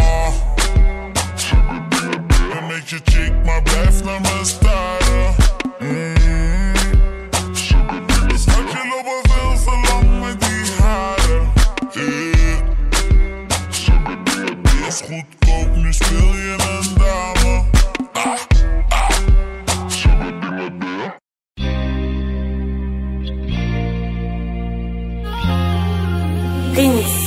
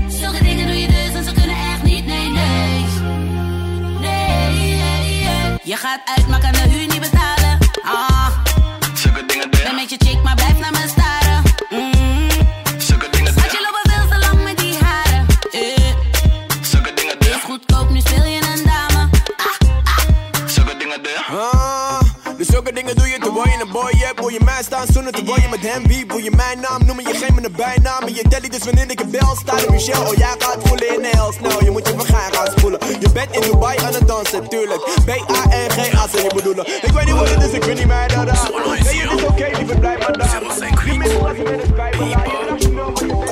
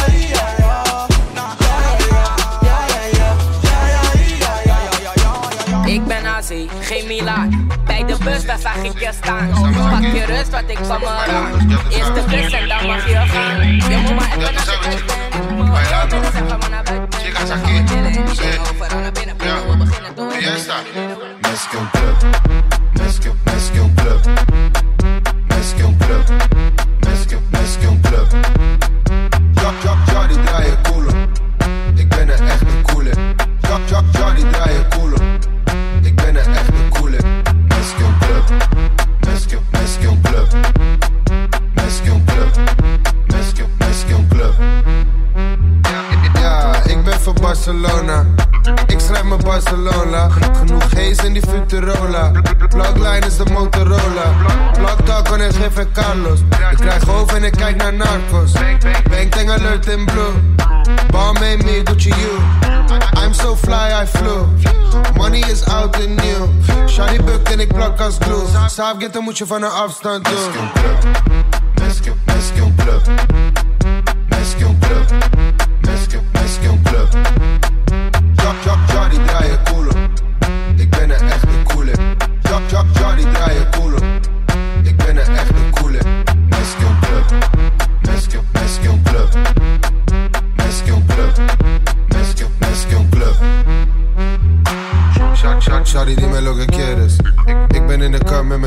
dreadis. Skeren mannen roken veneris. Goud in mijn mouth als Felix. Je moet dat ding drukken op het torko. Ordo boy, blote borso. Sla die ding zonder kozo. Zij wordt nooit van mijn flowsboek. Die money is nieuw en oro. Om mijn nek is het code. Nieuwe whips uit de showroom.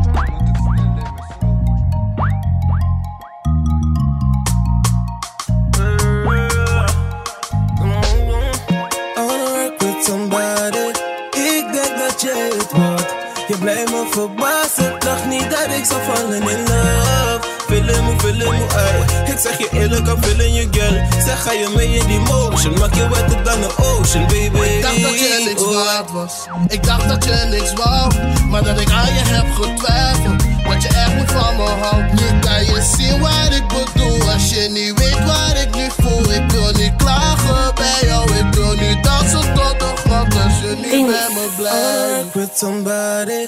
Ik denk dat jij het wordt. Je blijft me verbazen. Dacht niet dat ik zou vallen in love. Feeling me, feeling me, ey. Ik zeg je eerlijk, I'm feeling you, girl. Zeg, ga je mee in die motion? Maak je wetter dan de ocean, baby. Oh, ey.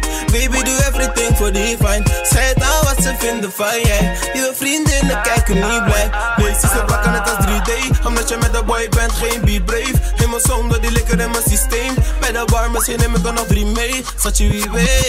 I wanna work with somebody. Ik denk dat jij het wordt Je blijft me verbazen Dacht niet dat ik zo vangen in de hoofd Willen me, willen Ik zeg je eerlijk, I'm feeling you girl Zeg ga je mee in die Maak je wat dan de ocean, baby Maria, Gimene, Money, money, money, money En hoe je doet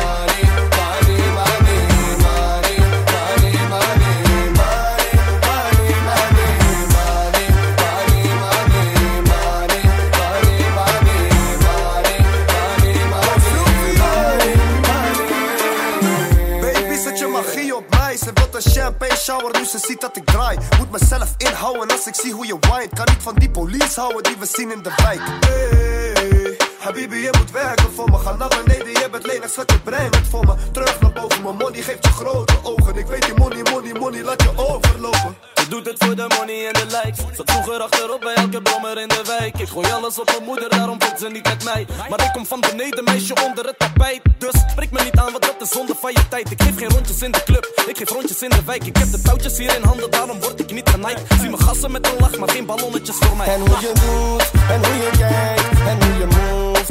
Niet van mij, baby, kom op.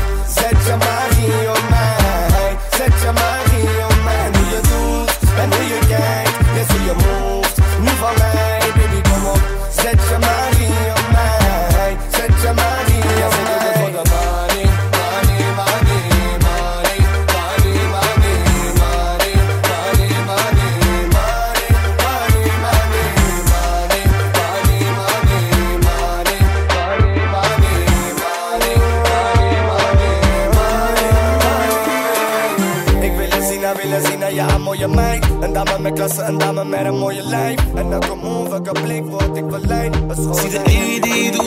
Sandy.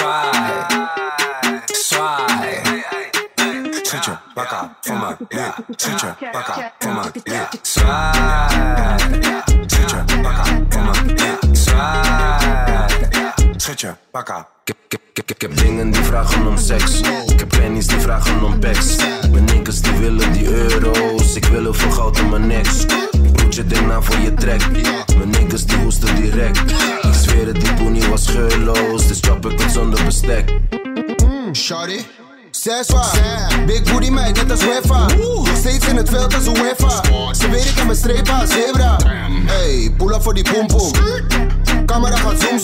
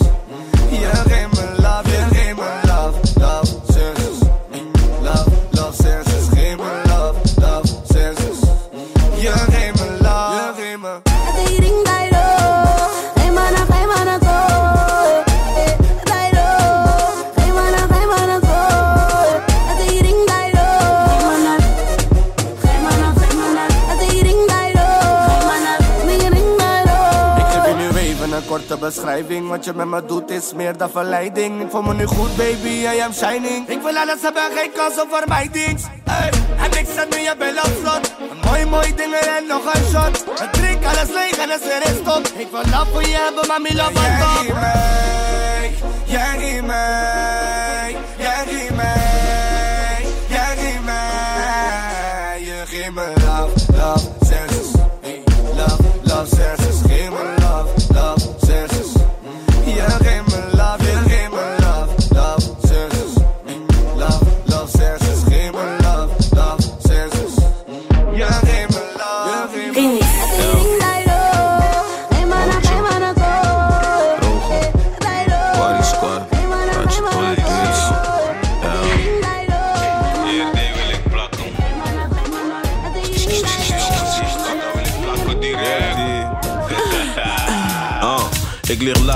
dikke ding Zeg maar Biggie niks, ze gaat me zeker bellen schreeuwen Kim, je bent een vieze rit. Ik was al vies sinds de dagen van de bosjes Vriend als Jim Broek, hoe ik en Ilse draaiden om in ploegendienst Kinderdag verblijf, was ik al op Goofy G of scoren wou ik niks. Hoorde kerel, ik wou pony zien. Groot geschapen kom ik binnen, ga ik om in diep. Pony sappen komen los, smeuïg als een tosti Ik eet geen kutje in de kleuren van roastbeef Stoute jongen als ik tangas in de kont tweet Headshots als ik piggies in de mond schiet. Verslaafd van die pony, geur ik wil het als een junkie. Hit bitch doggy style, wieper als een monkey. Banana lang, Kama Sutra, orang oetan Ben een koning in de jungle, ik ben Tarzan voor die putas. Sinds een kleine jongen was een nigga malamucha Bitches komen plakken net de prit stiff. Party squad, DJ Mojo weer een hit, bitch. Plakken, plakken, plakken. Die bitches komen plakken, plakken, plakken. Die bitches komen Schatje, pak mijn hand vast, ben niet met die afstand. Dit is die nieuwe takkie, kom plakken net plakbam. Plakken, plakken, plakken. Allemaal mannen willen plakken, plakken, plakken. Alle bitches willen. Young Atje op z'n poppenhoek, pimp shit. Fresh nigga altijd op z'n schone gimp shit. Vieze nigga eet je booty als een biscuit. Doe die als onder op de tonto, noem me whisket. Blanke bitches op mijn dek, voel me DJ Mortje. Bel mijn nigga, we delen boodschappen in de poortje. Ik ga de laatste tijd lekker en ik hoor het stoortje. Self-made man, fuck je goede woordje. Vroeger op die matta met een paar doortjes. Die witte bitches, die kleinies willen visjes. Ja, die mannen worden schubbezin. Ergens op de highway, stuk of tien. Niks is verzekerd, het lukt misschien. Maar ik praat een beetje veel, ik wil je kutjes zien. Witte bitch, doggy style, wieper als een monkey. Banana lang, Kama Sutra, Ura Utan. Ben een koning in de jungle, net als Tarzan op die mochos. Sinds een young nigga is een nigga sloddervossig, bitch. Bitches komen plakken net de prit stiff. Party squad, DJ Mojo weer een hit, bitch. Plakken, plakken, plakken. Die bitches komen plakken, plakken, plakken. Die bitches komen Schatje, pak mijn hand vast, ben niet met die afstand. Dit is die nieuwe takkie, kom plakken net plakbam. Plakken, plakken, plakken. Allemaal mannen willen plakken, plakken, plakken. Alle bitches willen plakken, plakken, plakken. Oh, siamo noti dietro a voi Massimo Bobby, MC Master Party Squad, Campy, Atje, Moortje Brings back that son quatrième anniversaire, Rins France vous donne rendez-vous le 16 février à la Machine du Moulin Rouge avec un line-up flamboyant. Retrouvez Bambounou, Miley Serious, Orgasmic, Oxide, Tommy Kid, DJ Monique, Snowball et quelques surprises en prime. Plus d'infos sur rins.fr.